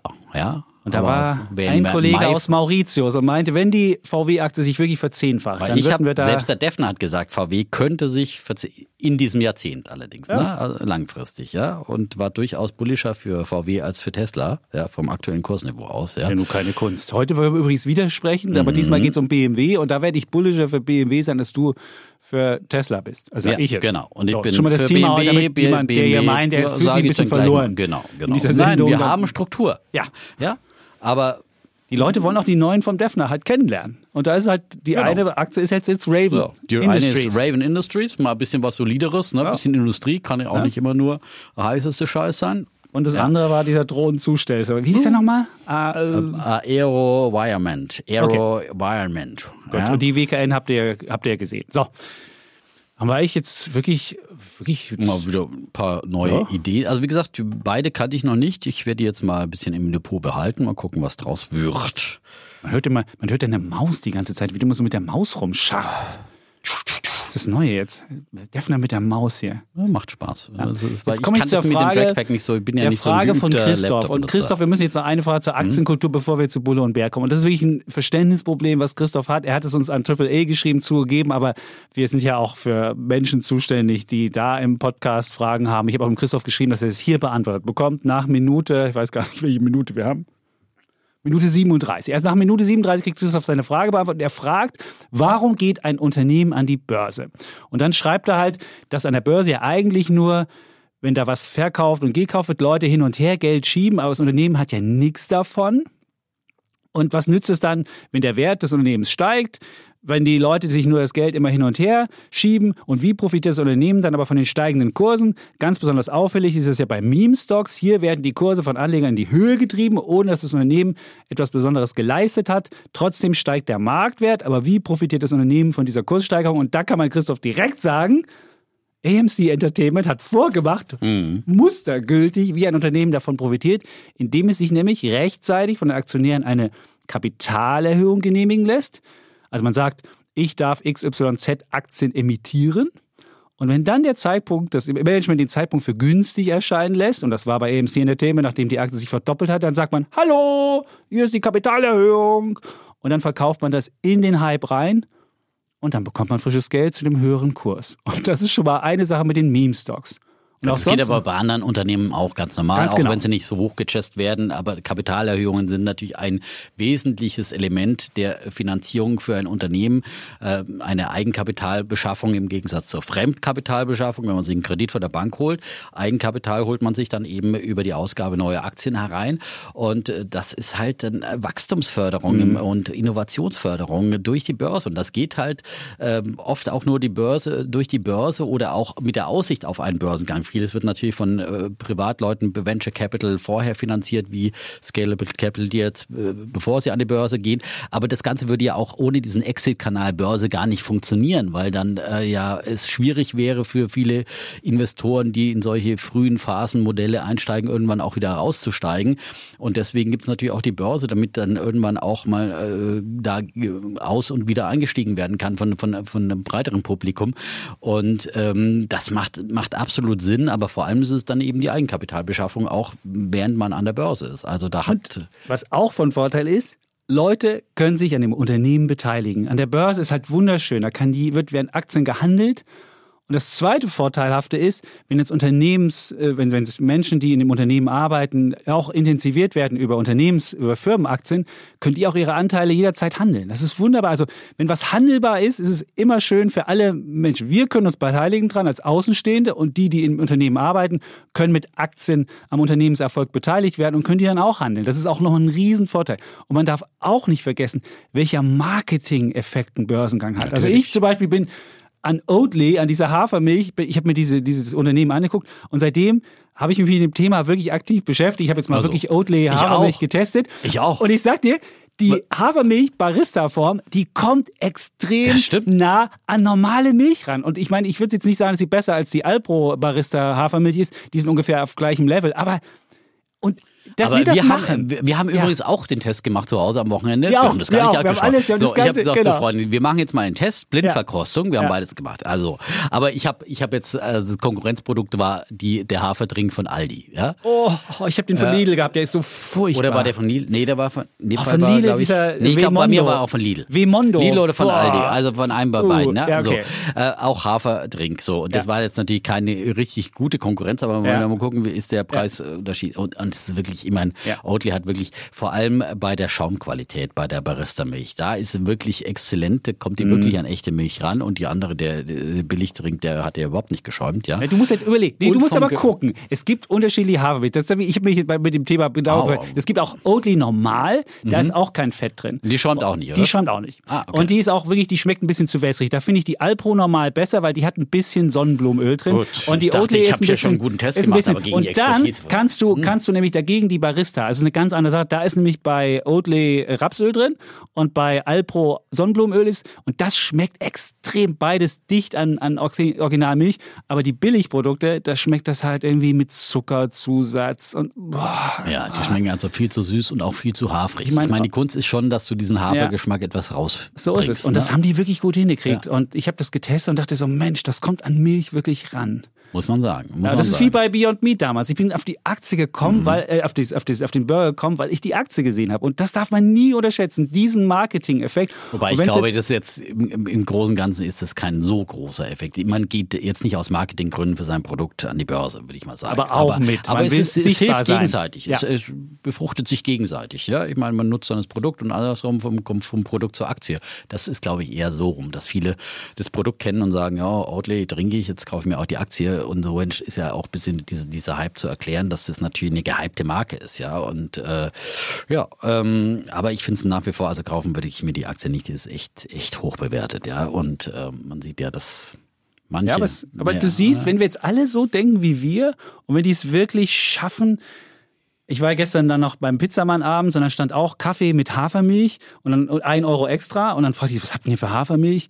Und dann zeigten, machten sie den Kühlschrank, holten Oatly raus, sag ich, da müsst ihr hinschreiben, Kaffee mit Oatly und nicht mit Hafermilch. Nee. Das klingt viel besser. Natürlich. Und wenn sie das schaffen, diese Kategorie Hafermilch mit dem, mit dem Namen Oatly zu besetzen. Also die meisten machen dann, das ja dann, und haben die, ja, genau. demonstrativ ihr ja, Oatly-Karton neben ja. der äh, so äh, teuren Kaffeemaschine stehen. Also, mein Italiener hat es nicht hinbekommen, muss man sagen. Ja.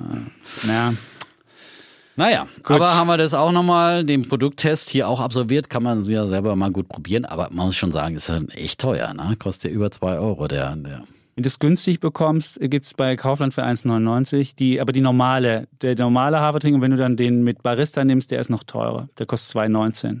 Aber wir machen jetzt mal ein bisschen diese Mix, ja, ein bisschen, bisschen Biomilch, bisschen, bisschen Ja, Biomilch Sojadrink, Haferdrink und so weiter. Bei Das Biomilch kann man ja machen, die kostet 1,09. Das geht ja. Ja. Das finde ich jetzt noch nicht so. Aber es ist halt da noch musst Milch. jetzt nicht für, es ist halt noch nicht, Milch. Ja, ja. Das- 77 Cent den, den Billigkram nach Hause Genau. schleppen. Gut. So. Das ist auch, jetzt haben wir hier wirklich von allem. Also wir haben Wir- Politik, wir haben wir haben all äh, das in- kulinarisch, äh, wir sind Und das alles schon in der Vorrunde. Wir müssen ja demnächst unseren Podcast in zwei Teile teilen. Vielleicht das Vorgespräch und das Hauptgespräch. Ja, Ja, stimmt. Die 45 Stru- Minuten jetzt jetzt Kommen, kommen wir in den strukturierten Teil, ja? Gut, wollen wir Bulle und Bär, machen? und- ich würde es auch relativ kurz bei mir halten, weil ich, ich muss ja das BMW-Thema einleiten, deswegen müsste ich ja jetzt auch Okay, anfangen, oder? anfangen. Ist so, Ja, damit wir nicht so ja, genau, viel genau, genau. Also mein, ähm, ich habe das jetzt ein bisschen um die Ecke gedacht, weil ich sonst zwei Bullen gehabt hätte. Das wollen wir Ah, ja das nicht. bei dir als Bär, du wirst hier immer mehr zum, zum, Nein, das ist ein zum, zum Bullen. Ja, das ist, ich habe Sorge, dass ich hier bald keinen Widerspruch. Ich habe es ja nur Okay. gesagt, was, soll ich mich dagegen wehren, wenn, wenn Menschen Geld in die Welt bringen und das Geld, Geld äh, immer mehr wird und die Leute kaufen Dann und sich wohlfühlen. Das ist wunderbar. So, halt so soll's den- macht's. Ja, halt die Hände rauf. Genau, das, einfach, ja. äh, genau, einfach äh, Löffel um- raushängen ja, und, und Brei Regenschirm umklappen und So ist das. It's raining. Das ist wie in, das ist wie in New York, wenn es dann anfängt zu regnen. Du, es fängt an zu regnen, auf einmal stehen 50 Leute mit einem Regenschirm da und du fragst dich, als es nicht geregnet hat, wo, wo haben die Leute mit den 50 Regenschirmen? Und das ist immer so. Das ist, das ist Geschäftsidee. Wenn es Geld gibt, dann gibt es immer Leute mit Regenschirm. Insofern äh, nutzt So, es da draußen. Herr Chapitz, ihr, nutzt es da ihr draußen. Bulle bitte oder ihr Bär. Nee, ich fange an mit meinem äh, Bär. Mein Bär ist äh, Steuerdumping. Und der Bulle wäre eigentlich gewesen, diese Steuer, es ist ja noch kein Steuerkompromiss, aber es war ja das G7-Finanzministertreffen am vergangenen Wochenende. Und da wurde ja so eine Art Steuerkompromiss schon mal angedeutet, wie er aussehen könnte, nämlich eine Mindeststeuer von 15 Prozent ähm, weltweit für auch globale Konzerne. Und jetzt könnte man ja denken, ich bin ja eigentlich ein sehr wettbewerbsliebender Mensch und ich bin ja auch für Steuerwettbewerb. Und ich finde, 15 Prozent ist, ist wirklich nicht zu hoch angesetzt dass der Wettbewerb ausgeschaltet würde. Es wird halt nur Dumping ausgeschaltet. Das finde ich halt das, das Wunderbare, dass man, dass man gewisse Mindeststandards hat, aber trotzdem noch einen Steuerwettbewerb zulässt. Und jetzt, jetzt geht es darum, dass äh, viele multinationale Konzerne ihr Geschäftsmodell so gemacht haben, dass sie ähm, einen, einen, einen, einen ihrer Hauptsitze in eine Steueroase gelegt haben. Und da ist dann irgendwie die, die Intellectual Property, also die, die große Lizenzgeschichte äh, ist da. Und dann muss das Unternehmen beispielsweise, wenn es in äh, Deutschland was verdient, an diese Gesellschaft, die in dieser Steueroase sitzt, Lizenzgebühren bezahlen. Und dann macht es in Deutschland das Unternehmen null und in der, in der, in der Steueroase macht es ganz viel Gewinn und dann muss es halt nur den Gewinn in der Steueroase versteuern und das ist dann halt ein sehr geringer. So. Und dieses Problem könnte man jetzt umgehen, wenn jetzt beispielsweise Unternehmen in äh, Steueroasen sitzen, wo sie nur 7% zahlen müssen, wie es teilweise der Fall ist, oder weniger, dann darf der andere, ähm, der, das andere Land, wo die Gewinne gemacht werden, jetzt die Differenz nehmen. Und ich finde, das ist eine, eine Idee, wie man mal zu, einem, zu, einer fairen, zu einer fairen Sache kommen kann. Und das Schöne ist auch, dass es dann, dass es dann eine Art ähm, ja, äh, eine faire, eine faire Sache gibt und auch äh, Schwellenländer sind jetzt bevorzugt worden, dass die auch ein bisschen mehr bekommen. Und dann haben wir uns einfach mal die Steuerquoten von den Unternehmen angeguckt fürs letzte Jahr und dann war Amazon beispielsweise hat eine Steuerquote von 11,8, also deutlich unter 15. Facebook 12, selbst was wie Monster Beverages, die ja ähm, diese, diese äh, Energy, Energy Drinks, Drinks, haben, hm. 13 Prozent. Netflix 14, ASML, die in Holland sitzen. Das ist auch faszinierend. In Holland, die haben auch so ein wunderbares Modell, so ein, so ein Steuersparmodell, wo du einen Teil in Holland und einen Teil dann irgendwie in Irland und dann kannst du die Gewinne hin und her schieben und so. Die haben eine, die haben eine Steuerquote von 14 Prozent, Apple 14, Alphabet 16, Microsoft 16, Intel 16. Und wenn man in Deutschland mal guckt, da bezahlen wirklich die meisten Unternehmen mehr als 20, zwischen 20 und 39 Prozent. Das war E.ON. Also man sieht, die zahlen wirklich hohe Steuern und ich finde es nur fair, dass auch Unternehmen mit Steuern zahlen und, und das, was sie nutzen, nämlich die Infrastruktur, die gut ausgebildeten Menschen und so, da, da, das kostet ja auch was. Und dass man dafür auch einen gewissen Obolus entrichten muss, das gehört dazu. Und deswegen finde ich diesen wunderbaren, diesen Deal, dass man sagt, man macht unten mal eine Grenze, die nicht Steuerwettbewerb vermeidet, aber die so Dumping vermeidet, die finde ich wunderbar. Und deswegen ist Steuerdumping mein Bär der Woche und der Kompromiss mein Bulle der Woche. Sehr gut. Achso, der Kompromiss ist schon dein Bulle der Woche. Jetzt hast du zwei in einem gemacht, oder wie? Nein, Das sage ich nicht. Ich habe es nur jetzt einfach mal das so. wäre theoretisch. Ja, wäre okay, theoretisch Es gibt noch einen. Bullen der Woche. Also, Es gibt ich natürlich- natürlich schon, bist jetzt Bullen. ich, muss, ich dachte schon, du hast jetzt hier ein Pulver auf einmal verschossen. Ja, Ja, super, wäre ich Und, kurz dabei. Dann hätten wir mal hier ein bisschen gestrafft. Ja, ich habe schon äh, noch mal ein bisschen, ja, ich versuche es auch zu strafen, aber es sind wichtige Themen, ja. Hauptsache kein Buch. Wenn du ein Buch machst, dann Na, ist es immer eine halbe nächste Stunde. Woche. Nächste Woche mache ich ein Buch. Gibt's ein neues Buch, ja? Sei jetzt schon mal. Ich sag noch nicht, wer Wirklich? er ist, ja? Was hast du mit dem Buch? Das sag ich noch nicht. Vom Finanzbuchverlag? Vielleicht? Ist das vielleicht ich. von, von einer Frau? Nein. Nicht. Gut. Von Du meinst Sandra Navidi hat Genau. auch ein neues Buch geschrieben. Die Ja? hat ein neues Buch geschrieben. Ja. Und was soll ich dir was sagen? Ich sage es jetzt hier exklusiv, weil wir ja exklusiv sind. Wir haben Sandra Navidi in unserem wunderbaren Podcast äh, für Alles auf Aktien in der Samstagsfolge. Nächsten Samstag könnt ihr Sandra Navidi und sie wird euch erzählen, wie man das richtige Mindset hat, um in dieser Welt zu bestehen. Ich finde, die Frau ist ein Phänomen. Die ist immer, wenn man in Davos ist, sie kennt sie alle. Und Ja, wir haben sie ja in- Davos Wir haben sie in Davos ja auch interviewt. Und das, dieses Phänomen, wie man es schafft, irgendwo überall vernetzt zu sein, das Phänomen lassen wir uns erklären. Da hat sie auch ein Buch geschrieben. Genau, sie hat ein das könnt ihr dann genau. am Samstag bei Alles auf Aktien in der Sonderfolge hören. Ich, hoffe, wir haben es noch nicht aufgenommen. Insofern, ich verspreche jetzt was und hoffe, dass es klappt. Aber es wird klappen. So, und dann habe ich noch ein anderes Buch nächste Woche. Ja? ein anderes Buch? Das kommt auch nächste Woche raus. Ja, ja so.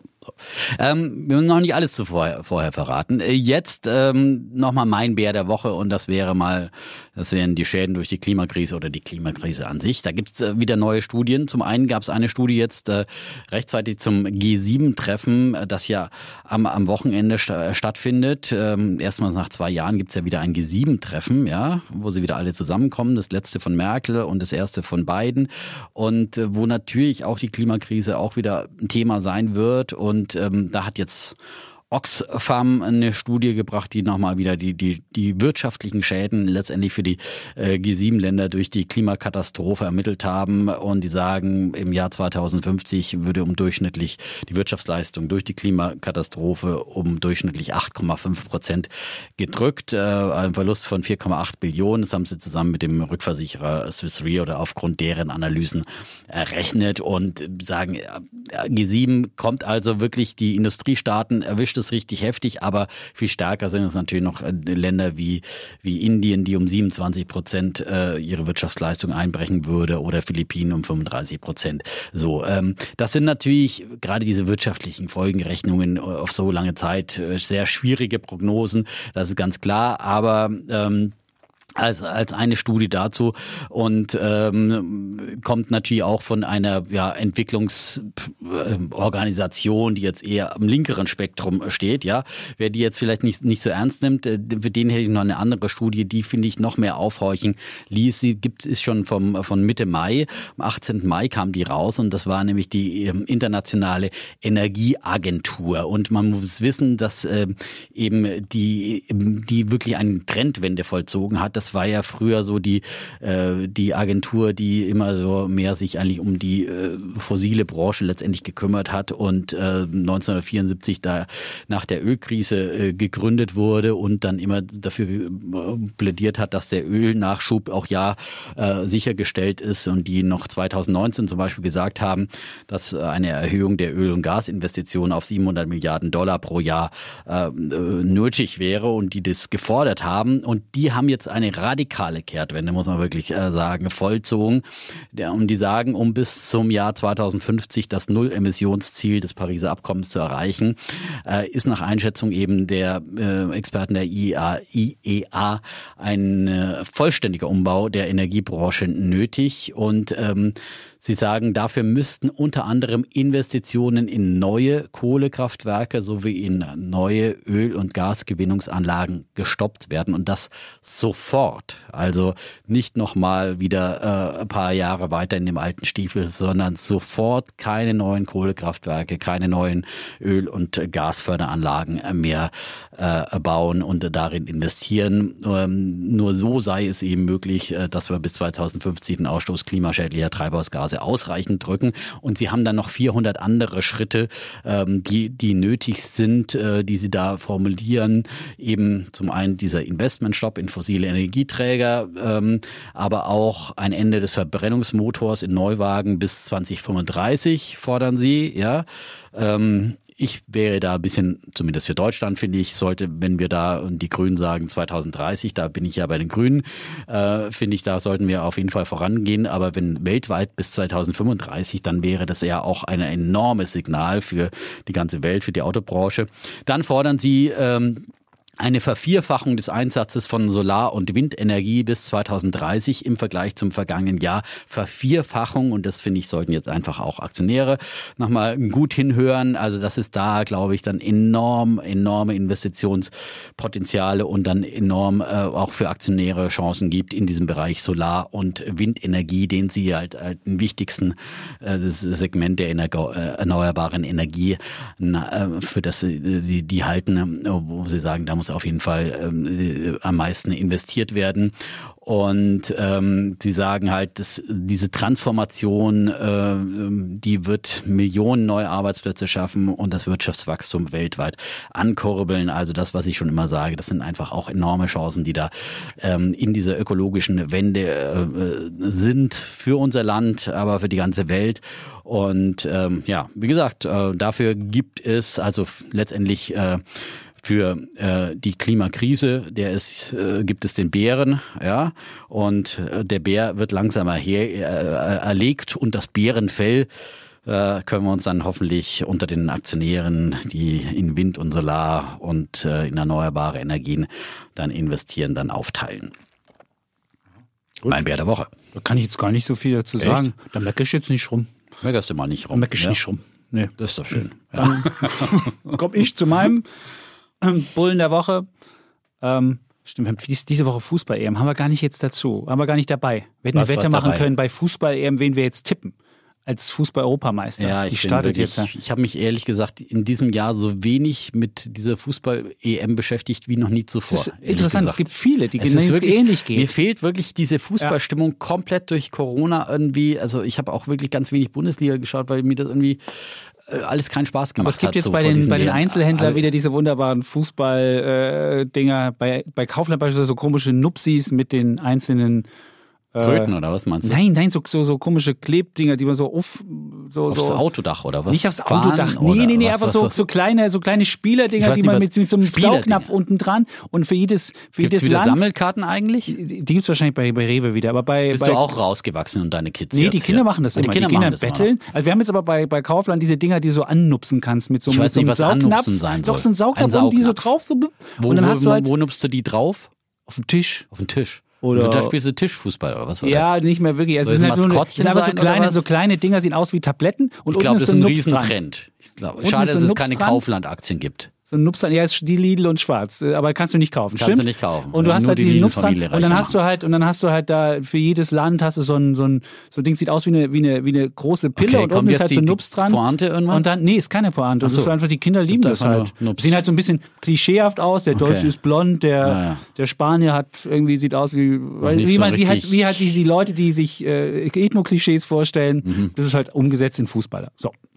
Aber es wollte so. jetzt, das wollte ich nur sagen, dass wir dieses Jahr gar nicht sowas haben. Aber du hattest ja schon wegweisend bei unseren 21 Ideen für 2021 genau. Sportartikelkonzerne erwähnt und äh, hast ja gesagt Puma. Ja, Puma ist jetzt nicht so doll gelaufen. Wir sind danach ein bisschen abgeschmiert, aber Jetzt sind sie wieder im Plus. Aber sind Ausrüster für Italien, dein Italien. Der, der, äh. der Kollege Chapitz, er, trotz allen Italien-Bashings, er landet dann doch immer wieder bei den Italienern. Wir fahren da bestimmt hin. Wir haben noch keine Wohnung gebucht. Also wir haben noch keine Idee. Vielleicht oh, jetzt muss ich jetzt, jetzt das, die Inflation. Oh. das muss ich jetzt bei Home to Go machen, weil ich ja Aktionär da jetzt werde. Kriegst ähm, ja vielleicht Sonderkonditionen.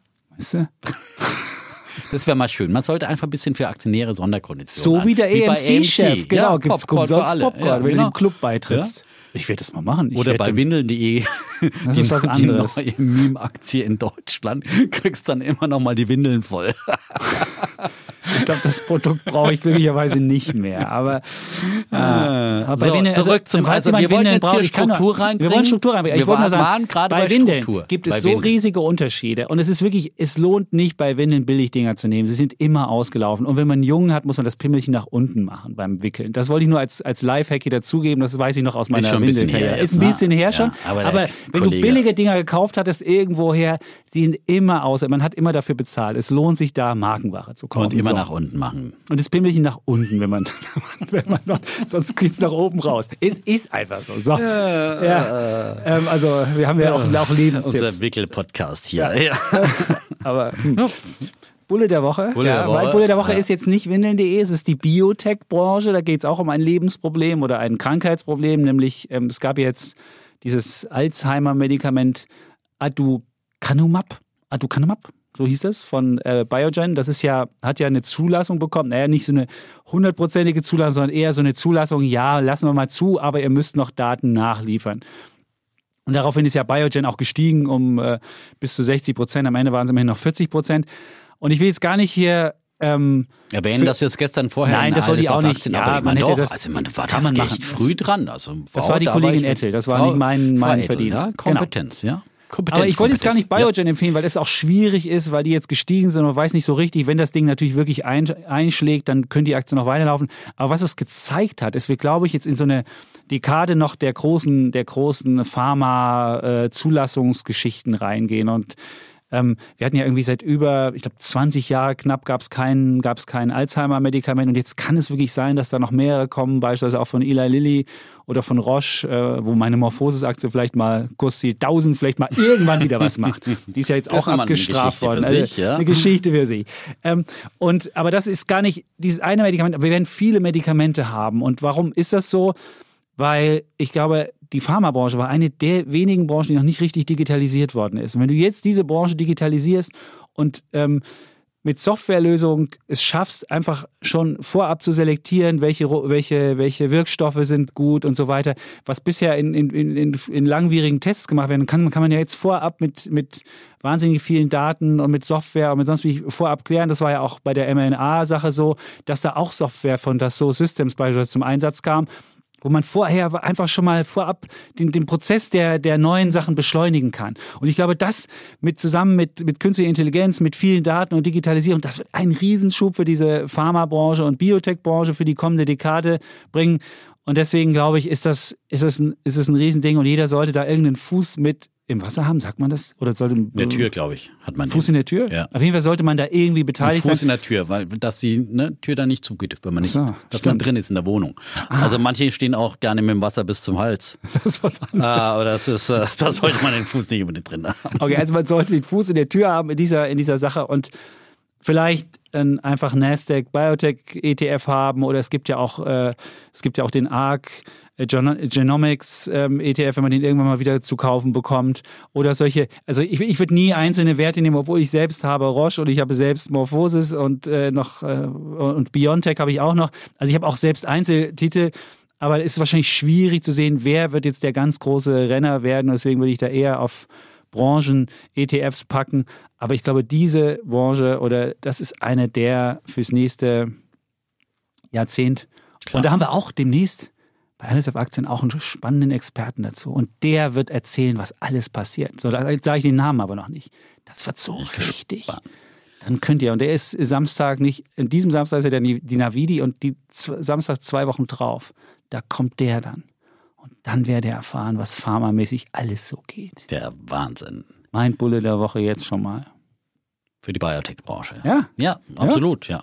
BB Biotech finde ich ja auch immer äh, aktiv, mehr oder weniger aktiv gemanagter äh, Fonds. Ähm, Läuft? der, ja, äh, ich habe ich nicht mehr aktuell. Hast du ja, nicht mehr? Nee, hatte ich mal, ja. Okay. Ähm, und auch eine Möglichkeit, so in einen Korb zu investieren. Ne? Und, ähm, aber ich habe auch Biontech und du auch CureVac. Biontech? Die sollte man ja. unbedingt behalten. Ich Ja, glaube, da ist noch. Schon, ich meine, da ist halt wirklich dieses Thema Da ist noch viel drin. ähm, Digitalisierung äh, mit Ja. und äh, bei mRNA grundsätzlich, glaube ich dann. Und ich meine, das ist einfach ähm, der politische, das Sentiment hat sich einfach grundlegend gewandelt durch die Pandemie. Jetzt endlich Mhm. hat man entdeckt, äh, wie wichtig einfach äh, Biotechnologie auch äh, für unser Überleben grundsätzlich als Menschheit äh, ist und wie wichtig ist, äh, dass man da, dass man da forscht und dass auch äh, die Pharmafirmen dann ihr Geld verdienen können. Wir haben ja auch diese ähm, natürlich äh, schon diskutiert hier den Patentschutz und so weiter, nicht, nicht ohne Grund. Ähm, aber ich glaube, da ist jetzt ein ganz anderer politischer Rückenwind, weil bisher war die hatten ja immer so mit Gegenwind einzukämpfen und ja, oh, das ist ja alles, hm, hm, man sich immer die, die Nase gerümpft und dann verdanken sie so teure Preise und so weiter. Das hat sich absolut gedreht. Mhm. Und das, das nutzt natürlich nochmal zusätzlich, ja. Könnte auch mit der Atomkraft so kommen. Ich würde ja vermuten, irgendwann wird auch Atomkraft. Habe ich doch letzte Woche gesagt hier. Du hast mir ja nicht zugehört hier, weil, weil als ich wurde ja immer ja nur, nur niederge. Hast du erzählt? Ja, Atomkraft? In dem McAfee-Buch, so, ja, der, ja, der hat Atomkraft. Ja, ja, es nein, wird, der auch, auch, sagt, äh, sagen wir müssen, ähm, wir müssen äh, können auch ähm, Technologien die äh, nicht, nicht einfach nur verteufeln, äh, nur aufgrund von, von gewissen Ressentiments, die, die es gibt und mhm. so weiter und so fort. Also das alles in dem ähm, Buch, das ich letzte Woche jetzt, vorgestellt habe. Jetzt habe ich das Buch wieder angesprochen. Nein. Ja. Kommen Sie zu Ihrem Bullenhead. Mein Bulle der Woche diesmal ist äh, für die äh, Rente mit 68, die heute an diesem Dienstag ja ganz heiß diskutiert wird im politischen politischen Berlin äh, und eine Reform überhaupt der der Rentenpolitik äh, und äh, wie sie bisher gestaltet ist. Ähm, Anlass ist ja, äh, dass äh, ähm, die Regierungsberater die aus äh, dem nicht aus dem Hause, aber ähm, die ähm, beim Wirtschaftsministerium ähm, ähm, angedockt sind quasi, ja, ähm, ihre, ihre Vorschläge durchgesickert sind ähm, und zwar die sagen, äh, wir brauchen eine Reform der Rente äh, und zwar schlagen sie eben eine Rente dann mit 68 vor, weil sie sagen, es drohen schockartige steigende Finanzierungsprobleme in der gesetzlichen Rentenversicherung ab dem Jahr 2025 schon. Und das sagt eben der wissenschaftliche Beirat beim Bundeswirtschaftsministerium die eben das neue Gutachten zur Zukunft der Rente äh, vorgestellt haben.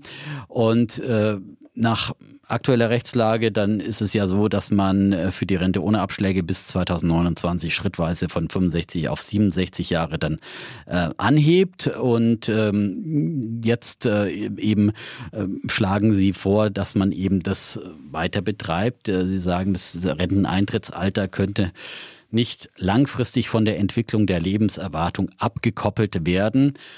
Und äh, deswegen schlagen sie vor, stattdessen müssen die zusätzlichen Lebensjahre nach einer klaren Regel zwischen mehr Arbeiten und länger Rente beziehen aufgeteilt werden.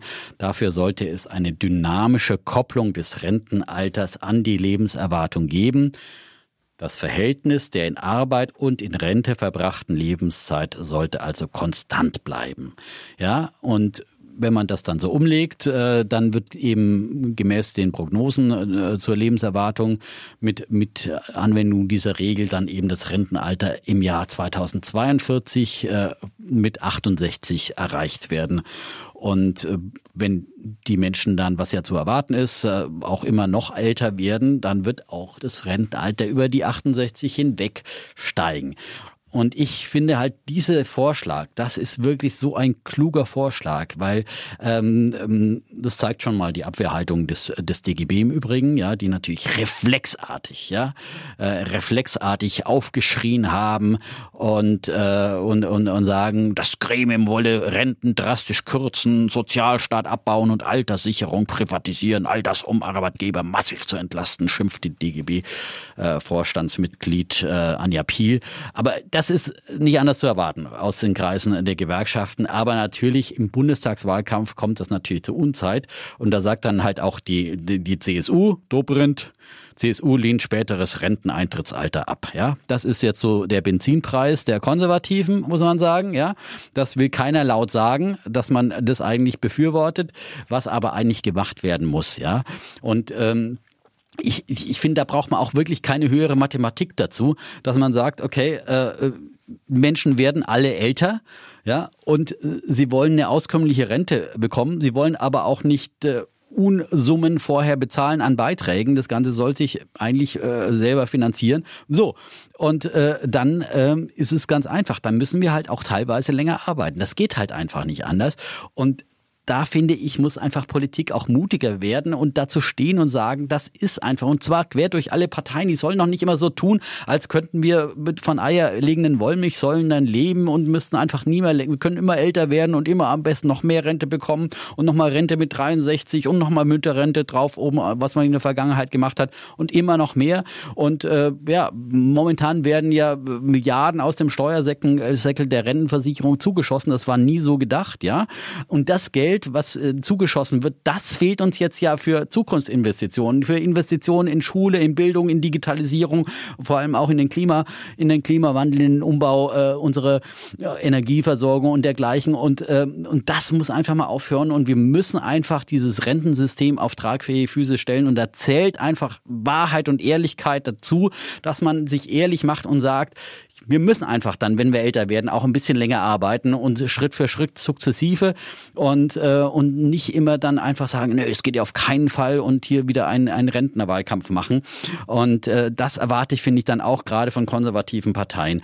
Und äh, zu dieser Ehrlichkeit sollte man stehen. Und diese Formel finde ich einfach eine kluge Formel, dass man sagt, okay, man teilt das dann eben auf und hat dann eine feste Formel. Da muss man nicht immer politisch drüber diskutieren und es wieder in jeden Wahlkampf reinziehen und jedes Mal politisch drüber diskutieren. Das sollte dann einfach an der Formel festgelegt werden und dann wird es automatisiert und dann wird's, kommen immer ein paar, paar Wochen, Tage, Monate drauf und äh, für die künftigen Generationen und dann ist es irgendwie, ist es ein klarer, dynamischer Prozess und dann braucht man nicht jedes Mal politische äh, Kämpfe drum führen und, und jedes Mal in unserer Gentro-Demokratie, also wo einfach äh, Rentner oder künftige Rentner dann schon ja fast die Mehrheit haben, ähm, dann natürlich dann äh, populistisch über solche Themen dann äh, äh, im Wahlkampf abstimmen lassen. Also mein äh, Bulle der Woche ist für diesen sehr klugen Vorschlag der Kommission des Bundeswirtschaftsministeriums äh, zur Zukunft der Rente.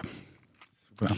Dann müssen die Leute uns dann hier ertragen, nach sehr viele Jahre, wenn das jetzt Realität wird, lieber Gessner.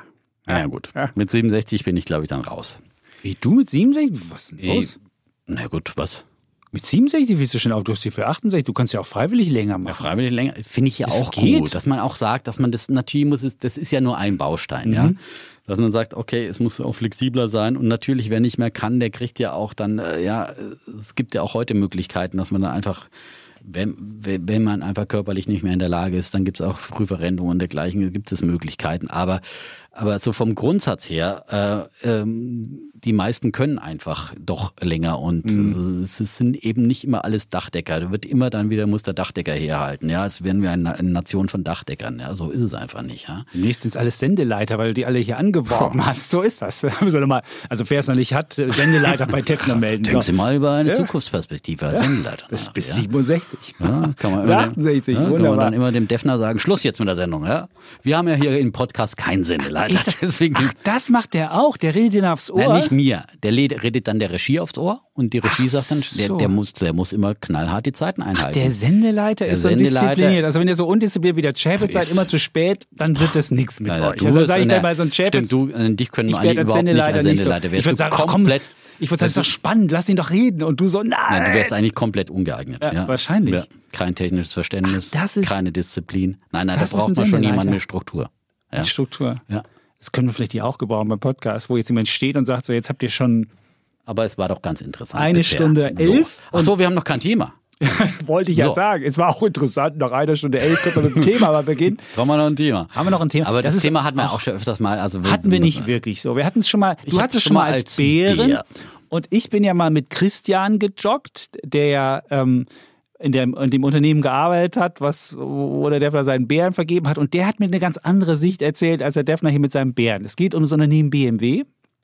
Und die Frage, sind die wirklich so hinten dran, wie die Börse das signalisiert? Und beispielsweise ist BMW nur halb so groß wie VW. VW ist Market Cap 132 Milliarden und BMW ist nur 62 Milliarden und die waren mal auf gleicher Augenhöhe und BMW lag sogar mal vor VW. Also man sieht, was da für ein Riesenunterschied gekommen ist. Und natürlich, klar, Herbert Dies hat hat viel Fantasie geschürt, indem er, indem er alles auf Elektro gemacht hat und das elektrisiert das Publikum, kann man im wahrsten Sinne des Wortes sagen dass er eigene Batteriefabriken machen will und alles umstellen will und so weiter.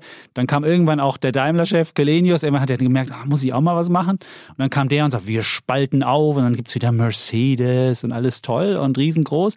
Und Trucks machen wir auch raus und auch wir machen. Dann kam der EQC und das ist mit 727 EQS. Kilometer EQ, EQS, meine ich EQS, ja, EQS, genau. genau. Der ja. EQS mit 700 70. 70 770. 770 kmh, äh, Kilometer. du wolltest erzählen, warum BMW so toll ist jetzt. Ja, nein, aber das, die kamen alle mit so Sachen und BMW war so ein bisschen eher ruhig in dieser ganzen Sache.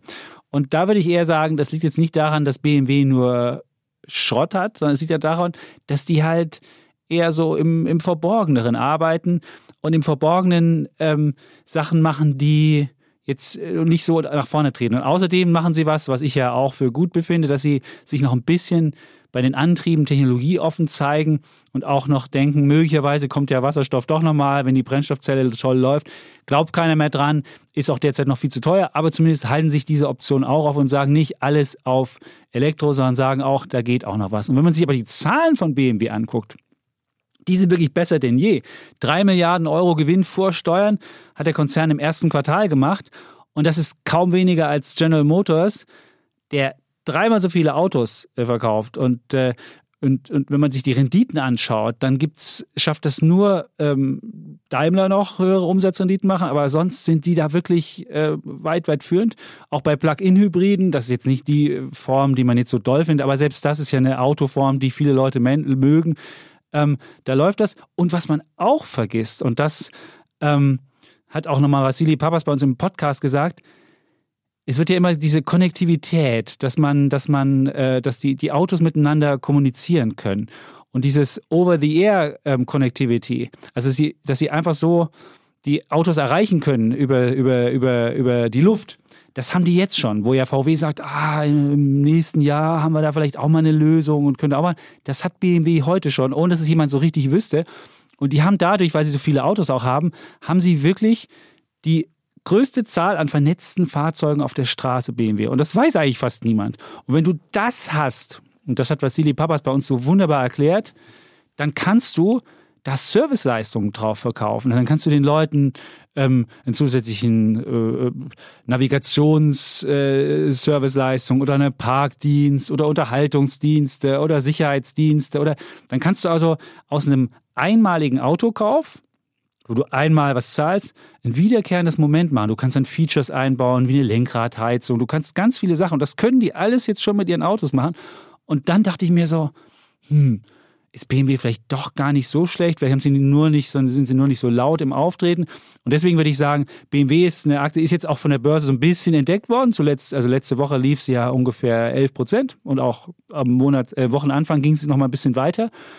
Und ich glaube, BMW hat echt noch die Chance mitzuhalten. Und vielleicht den Aspekt noch zum Schluss. BMW sitzt ja in München.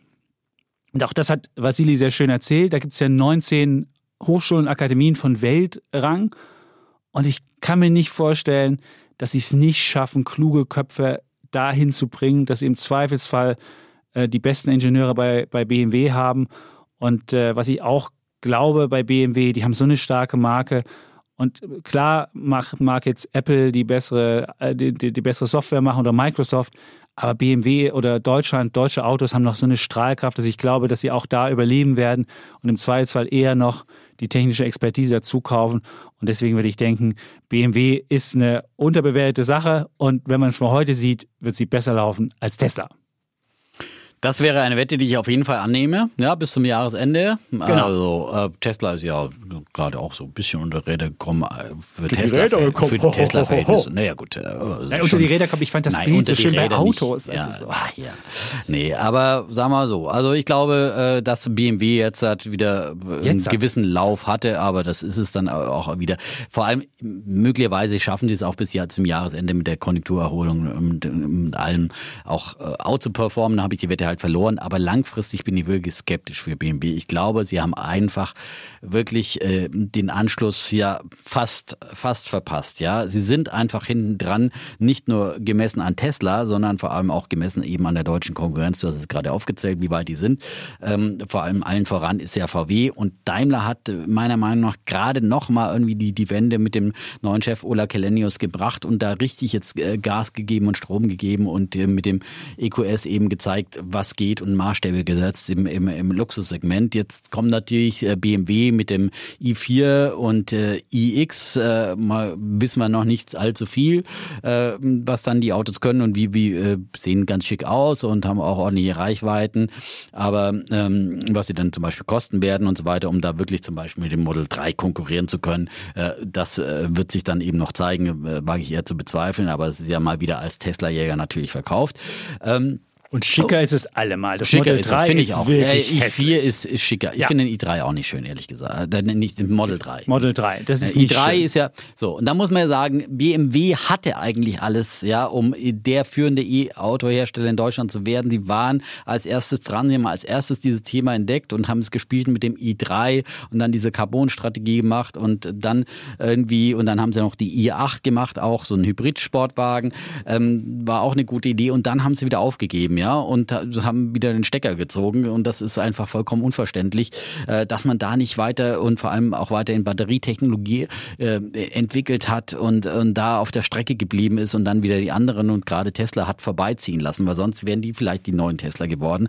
Aber ähm, das Ganze haben sie nicht gemacht, da waren sie nicht mutig genug eigentlich. Und äh, ja, warum auch immer, vielleicht ist es wirklich auch die Familienstruktur, die Quant- und Klattenfamilie, die ja dahinter steckt, die die Großaktionäre sind und natürlich im Prinzip auch bestimmen, wo es lang geht, ja. Und äh, die vielleicht dann so kostspielige Investments dann nicht mehr weiter betreiben wollten, weil die, es war natürlich erstmal mit dem i3 haben wir ja, glaube ich, Milliarden versenkt in die Entwicklung. Ähm, und ähm, war natürlich kostspielig, ja. Und das ist, glaube ich, auch ein Problem von BMW, äh, dass sie natürlich äh, ja nicht über unbegrenzte Mittel äh, verfügen und deswegen vielleicht auch jetzt zuletzt zu vorsichtig waren beim Umbau auf E-Mobilität. Und dazu kommen ja die anderen Zukunftsthemen wie autonomes Fahren. Ja, da sagen sie jetzt auch bei den Modellen, ja, die sollen dann irgendwann auch mal Level 3 Autonomie fahren erreichen, aber das ist auch alles noch nicht wirklich so vorgesehen. Ähm, und ähm, bei E-Mobilität ist es auf jeden Fall äh, sind sie hinterher, weil sie eben zu lange eben auf diese Multiplattformen gesetzt haben, wo man eben auf einer Fertigungsstraße irgendwie alles Mögliche dann einbauen kann, ob es jetzt ein Verbrenner, ein Hybridmotor oder ein reiner E-Motor ist. Ja, das wird dann kommt dann alles von der gleichen Straße und es sind dann gleichen, die, alles die gleichen mehr oder weniger Plattformen. Äh, das hat man lange gemacht. Jetzt äh, hat man mit dem i4 erstmal ein rein rassigeres E-Auto wieder. Ähm, aber man hat noch nicht diese rein rassige E-Plattform. Die kommt ja dann erst noch im Jahr 2025. Äh, die nennen sie dann die neue Klasse. Und erst dann äh, haben sie das, was eigentlich Volkswagen jetzt mit der ID3-Reihe und ID4 und so weiter, die haben schon eine Plattformstrategie und was natürlich dann enorme Synergieeffekte und so weiter und vor allem, wo man dann die Vorteile der E-Mobilität auch diese, dass man ein E-Auto einfach viel besser dann auch in der Herstellung einfacher gestaltet und, und die Vorteile noch viel besser ausspielt, dann so nutzt. Das kommt bei BMW erst im Jahr 2025, ja, ähm, dass man mit der neuen Klasse dann voll auf E-Mobilität setzt. Und das ist doch sehr, sehr spät in dieser Zeit, wo jetzt wirklich E-Mobilität entdeckt wird, auch die Deutschen auf E-Mobilität aufspringen. Und dann hat man auch für das Jahr 2030 meiner Meinung nach sehr ambitionslose Ziele. Bis dahin will man gerade mal die Hälfte, bis 2030 die Hälfte an vollelektrischen Autos verkaufen. Und dann kommen so Experimente dazu, dass man jetzt sagt, nächstes Jahr 2022 nochmal ein X5 mit Wasserstoff Antrieb äh, mit Brennstoffzelle, wo selbst Toyota solche Experimente jetzt eher weiter zurückschiebt und wo, wo sie irgendwie zeigt, dass es einfach nicht, nicht äh, keinster Weise mithalten kann mit E-Mobilität momentan wieder von den Preisen her, noch von der Performance, noch, äh, noch von, von anderen Dingen. Also das, das ist kein... Ja, Performance? Das ist doch nichts anderes. Ja, nein, von der Performance hat mir, ich habe jetzt im Vorfeld auch nochmal mit Jürgen Pieper und mit, mit Ferdinand Dudenhöfer gesprochen und da hat mir zum Beispiel Jürgen Pieper gesagt, dass er gesagt hat, er hat von Porsche gehört, gehört, dass äh, Brennstoffzellenfahrzeuge Performance-Technik technisch viel, viel schlechter sind äh, als, hm. als E-Autos, äh, weil sie das nicht so auf die Straße bringen. Das wäre ein totaler doch, du, du, du machst auch mit der Brennstoffzelle nur Strom und dann hast du auch einen E-Motor. Ja, aber dann hast du ja nicht wahrscheinlich, äh, keine Ahnung, hm? äh, woran es liegt, kann ich dir jetzt technisch nicht genau erklären. Aber das haben die, die Porsche-Leute dem, dem Pieper gesagt. Brennstoffzelle ist ja eben dann, auch nur Elektromobilität. Du, ist im Prinzip nur Elektromobilität, ja. aber äh, dann brauchst du entweder wieder eine sehr starke, wahrscheinlich äh, eine Batterie, die dann mehr so. keine Ahnung. Du meinst, dass der Brennstoffzelle kriegst du nicht genug Strom, um das Ding richtig auf um Touren richtig zu bringen? auf Touren zu bringen, ja. Damit Von 0 so, auf 100 in zwei Sekunden. Damit du so einen Taycan yeah. dann hinstellst oder sowas wie äh, vielleicht dann äh, ist ja auch bei den Batterien gibt es ja auch Unterschiede, ja. Gibt es ja auch dann äh, High-Performance-Batterien und so weiter, mhm. wie, wie von Vata. Äh, da warten wir ja noch ein bisschen auf den großen Durchbruch. Sind wir beide und, Aktionäre? Äh, Oder haben wir noch eine Wette? Also ja, ich will bis zum genau. Jahresende nicht aber über 130. Gut, wir wollen jetzt, genau, warte, anderes Thema. Nee, aber ähm, also Also ich glaube, das ist der falsche Weg, dass man da immer diese Technologieoffenheit, die man zum Beispiel dann auch im Verband der Automobilindustrie, da, da fighten die ja gegeneinander, VW und Daimler, die setzen, die wollen auch, dass der Verband sich voll auf ähm, E-Mobilität, batteriegetriebene Mobilität äh, äh, stürzt und die anderen wollen alles so technologieoffen halten, also vor allem BMW. Und ich glaube, da geht man in die falsche Richtung bei BMW und deswegen glaube ich, werden die verlieren und ähm, äh, beim autonomen Fahren und ich, ich habe einfach Zweifel, ob die diese wahnsinnigen Investitionen, die da kommen, dann eben auch noch Autosoftware, ähm, sie haben ja dann beim autonomen Fahren, haben, hatten sie ja einen, einen Forschungsverbund mit Daimler zusammen, den haben sie ja beide mhm. Seiten irgendwie aufgelöst, weil da hat es wahrscheinlich auch Krach gegeben. Aber ich glaube einfach, dass boah, BMW alleine da echt, echt auf der Strecke bleibt. Daimler hat ja wenigstens noch äh, mit äh, Geely und so und chinesische Großaktionäre im Rücken, die dann äh, im Zweifel dann auch nochmal mit äh, Kooperationen, was auch immer, aushelfen. Und, und BMW da ganz allein auf weiter Front und der VW-Konzern ist natürlich dann mit seinen Premium-Marken Porsche und Audi und äh, VW als Massenmarke ideal aufgestellt. Und bei BMW, ich mache mir da echt Sorgen. Ich glaube, die haben es einfach verpennt zu lange. Und wenn man erst 2025 da richtig durchstartet in die E-Mobilität und dann erst 2030 erst 50 Prozent haben will, äh, wo es vielleicht in Deutschland schon überhaupt keine, äh, äh, keine Zulassungen mehr gibt für, für andere Fahrzeuge, wenn die Grünen mit an der, an der, an der Regierung äh, sind, ähm, dann äh, finde ich, ist man da einfach, einfach zu spät dran und man hat es einfach, einfach verpennt. Aber ich vielleicht noch ein paar Zahlen dazu. Die mhm. machen ja 100 Milliarden Umsatz im Jahr, 100 Milliarden, und die machen Free Cashflow so 5 Milliarden. Da kannst du doch, da hast du schon ein bisschen Geldmittel, um, um äh, auch noch einen Wandel hin, hinzukriegen. Und wenn du vor allem jetzt schon die größte Flotte an wirklich miteinander verbundenen Autos hast, hast du ja auch wahnsinnig viele Daten. Die müssten sie auch haben. Und dieser Datenschatz müsste sich ja auch irgendwie verwandeln lassen in irgendeinen Wert. Und insofern würde ich vermuten, dass es so schlecht um BMW nicht steht. Und wenn ich mir die Zahlen angucke, die haben eigentlich in den letzten Jahren immer solide abgeliefert. Und jetzt ist sie halt ins Hintertreffen geraten, weil andere als hipper gelten oder viele sie abgeschrieben haben. Und deswegen denke ich mir. Der, der Dudnev hat mir gesagt, naja, die waren halt zu lange, hatten die dieses äh, bayerische Gefühl mir san mir ja. und haben sich da ein bisschen ausgeruht. Und das ist immer dann verhängnisvoll. Und wenn du dann erst wieder aufholen musst, weil du zu, zu sehr, und da gab es ja auch immer so richtig arrogante Töne aus München in Richtung E-Mobilität, ähm, woran sich das, das ablesen ließ. Also, und dann hat man irgendwann halt auch den, den Anschluss verpasst, ja. Also ich meine, es, ja nicht, es geht ja nicht nur um die deutschen Konkurrenten und um Tesla und um und es geht ja auch um die Chinesen, BYD und die, die anderen neuen und, und ewig viele neue Startups, die da angreifen. Es ist ein wahnsinnig umkämpfter Markt. Äh, für BMW spricht sicherlich die Marke, die ist stark, auch in China und hat viele Fans und äh, so ein bisschen dieses sportlich elegante Fahren. Aber ähm, das kann man auch, äh, auch schnell mal verlieren. Und, Aber wenn du die Familie bist und denkst, da ist mein Besitz, da kannst du im Zweifelsfall auch irgendwie noch schnell einen Merger organisieren oder irgendwas machen. Ich glaube, ein Familienbesitz muss jetzt nicht unbedingt schlecht sein. Du kannst natürlich, kann natürlich sein, dass die Familie zu starr ist und nicht schnell genug, aber gerade wenn es dann wirklich wichtige Entscheidungen auch immer muss. ihre Dividende haben und wenn es darum ja. geht, äh, verzichten wir jetzt mal auf Gewinnausschüttungen äh, ja. zugunsten von Forschung und mhm. Investitionen, da wird äh, vielleicht die Entscheidung dann in die falsche Richtung gehen. Ich weiß nicht, aber da wäre ich mir eher habe ich meinen Zweifel und der Jürgen Pieper sagte mir auch, dass er äh, VW und Daimler jeweils auf Buy hat, auf Kaufen die Aktien und bei BMW nur ein Hold hat. Äh, das äh, zeigt auch seine Skepsis, die er BMW gegenüber hat. Das sind viele Analysten. Also es gibt mehr, also bei VW gibt es mittlerweile keinen einzigen, der verkaufen sagt.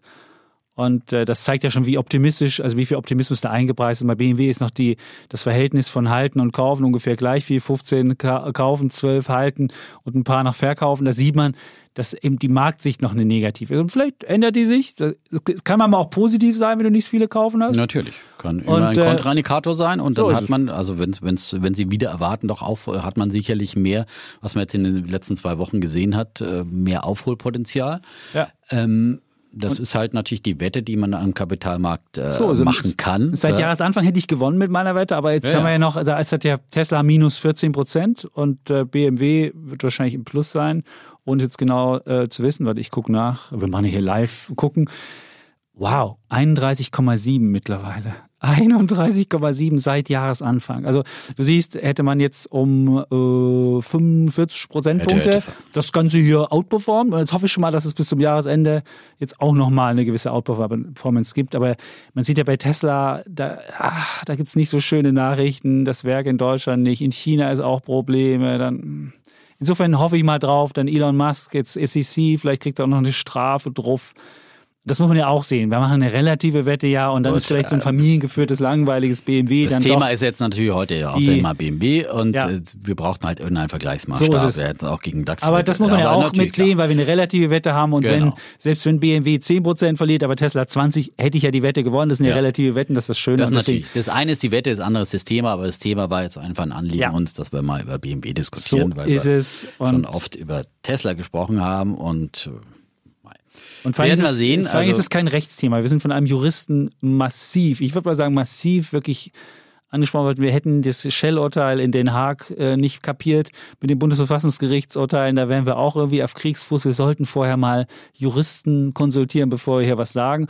Und dann hat er auch noch geschrieben, ich hoffe, meine Nachricht ist jetzt richtig mit der richtigen Interpunktion. Da muss ich nochmal Buße tun. Ich habe hier einen Hörer, ich war genervt, das muss ich zugeben. Habe ich dann das Argument des Hörers damit abgetan, dass ich gesagt habe, der könnte nicht mal Interpunktion und war nicht sehr freundlich. Das tut mir leid, falls derjenige noch zuhört. Ich habe ähm, das ja auch schnell eingefangen. Du hast es eingefangen, ja aber ich habe ja nicht aufgehört. Gebremst, ich war ja genervt und die Frau sagt immer, du schläfst derzeit zu wenig, deswegen bist du zu gereizt. Und das war in dem Fall vielleicht auch der Fall. Also ihr könnt hier wirklich Kritik äußern, die könnt ihr auch mit falscher Interpunktion machen und meinethalben könnt ihr auch äh, mit der Rechtschreibung auf Kriegsfuß stehen. Ähm, wir, sind, wir wären alle klüger, wenn wir Kritik bekommen. Die Kritik, diese auch. juristische Kritik war etwas harsch formuliert. Da musste man sagen, da saß ich, saß ich so ein bisschen, schluckte dann, aber das könnt ihr gern machen. Und aber es tut mir ja, leid, wenn ich traf uns auch beide, habe. weil ich meine, ja. aber das ist natürlich auch klar, wir sind aber auch keine Rechtsexperten und äh, auf der anderen Seite muss man ja sagen, vor Gericht und auf hoher See ist man in Gottes Hand. Es ist auch nicht so ganz eindeutig immer die, ja. die, die, Juristerei, ja. Also ich, da kannst du ja auch äh, drei äh, Rechtsexperten fragen und fünf Meinungen bekommen. Ähm, von daher war das mehr so auch bitte uns, äh, unserer etwas allgemeinere menschliche und äh, sagen wir mal nach unserem allgemeinen wie, wie soll ich denn sagen? Rechtsverständnis, normalen Rechtsverständnis, normalen menschlichen genau. Verständnis, eine Einschätzung dazu, äh, warum Gerichte zu solchen Urteilen kommen, die sie ja de facto gefasst haben. Also ähm, aber das kann natürlich vom Rechtsverständnis her vielleicht dann falsch begründet worden sein. Aber vom allgemeinen Verständnis her finde ich, ähm, ja, aber wir lieben Kritik und wir nehmen sie auch ernst. Wir lesen äh, auch immer fleißig die Zuschauermails, aber wir, wenn wir es nicht schaffen zu beantworten ja. oder sie hier alle vorzutragen, aber wir nehmen uns das, wir gucken uns die alle an und nehmen uns die Sachen sehr, sehr zu Herzen. Ja, genau. Das wollen wir sagen. Und wenn ich jemanden beschimpft haben sollte, dann tut mir das genau. leid. Und wenn jemand schreiben möchte, dann am besten immer an wirtschaftspodcast.welt.de und nicht an andere Adressen, weil dann kommt es nicht direkt an. Das auch. Ja, die schreiben viele bei Instagram. Ja, bei Instagram okay. schreiben ja auch viele. Also insofern, das kann man machen. Und ähm, ja, wie ihr es wollt, aber äh, Wirtschaftspodcast.welt.de ist halt so die Adresse. Da gibt es aber jetzt mittlerweile auch viel Spam. Also die Adresse ist auch, äh, scheint bei Spam-Freunden auch beliebter geworden zu sein. So, jetzt haben wir die 1.30 voll gemacht, oh. lieber Defner. 1.30 scheint ja das neue, die 1.30 ist die hm, neue ist die neue Stunde. 37. Ja, ja. weil du gerade Wenn jetzt die Leute wieder ins normale Leben wollen und vielleicht nicht mehr so viel Zeit haben, Vielleicht müssen wir es wieder kürzer machen. Vielleicht könnt ihr einfach mal uns schreiben, ob diese 1,30 inakzeptabel ist für euch, wo das Leben jetzt wieder normaler wird und man auch Leben leben will und nicht mehr nur dieses äh, Murmeltierleben, wo man irgendwie zu Hause sitzt und jeder Tag so ein bisschen ähnlich verläuft und vielleicht der Dienstag ein bisschen anders, weil dann Defner und Chapitz läuft und Mittwoch vielleicht ein anderer Podcast oder was auch immer. Teilt es uns mal mit. Wir würden das gern wissen, ob, ob das vielleicht eine Zumutung ist, sondern können wir uns vielleicht wieder ein bisschen kürzer halten, obwohl ich es immer spannend finde, wenn der Defner seine neuen hier mitbringt. Ja. Alles ist spannend, was wir hier besprechen. Ja, also ähm, wir selber finden sie auch spannend, auch den Oatly-Test. Aber jetzt gut, machen wir einfach Schluss. ja? genau. Äh, und äh, haben die Welt umrundet, freuen uns auch über positive Rezensionen bei Apple und Co. Und äh, wenn ihr uns weiterempfehlt, ja, mhm. ähm, diejenigen, die uns noch nicht kennen sollten, soll ja immer noch welche geben. Ja? Ja, gibt es? Und weitersprechen, ja, weiterreden und auch mal wieder ja, auch mal weiterreden. Das, das, ich, weiter, weiterempfehlen. Weiterempfehlen. Es, es stagniert auch unser, unser Instagram-Account. Sie stagnieren beide. Das kann echt nicht so sein, Leute. Obwohl der Kollege wieder in, Nein, nein, nein, ich will ins Wasser nicht um, um, gesprungen um ist. ja, ob wir, und gibt, es gibt Wasserbilder, gebettelt genau. hat um Likes. Nee, ich habe nicht gebettelt Nein, um? Likes. Ich bin nur, ich bin gesagt, wenn das keine Likes gibt, weiß ich auch nicht mehr. Das habe ich geschrieben, ja, weil es war, es war so wunderbar. Wir Okay, haben angebadet okay. und dann, dann bin ich extra an so ein Boot rangefahren, wo, wo, wo ganz viele nette Mädels Wir saßen und die haben ein Bild jetzt, gemacht. ja. Das ist ein Bild, was wirklich, ach, ich weiß nicht, ich nicht weiß das nicht, das Schönste ist ein Bild wie ein begossener Pudel, würde ich sagen. Also, Wie Thanos, kein- der aus dem Wasser guckt. naja, äh, wirklich, äh, wie so in so eine Alge halt. Ja, also, also nichts. Besonderes. Ja, also dafür muss man jetzt. So, ansonsten sagen wir Tschüss. Und ciao. Bleiben Bulle. Und Bär. Defner. Und Chapitz.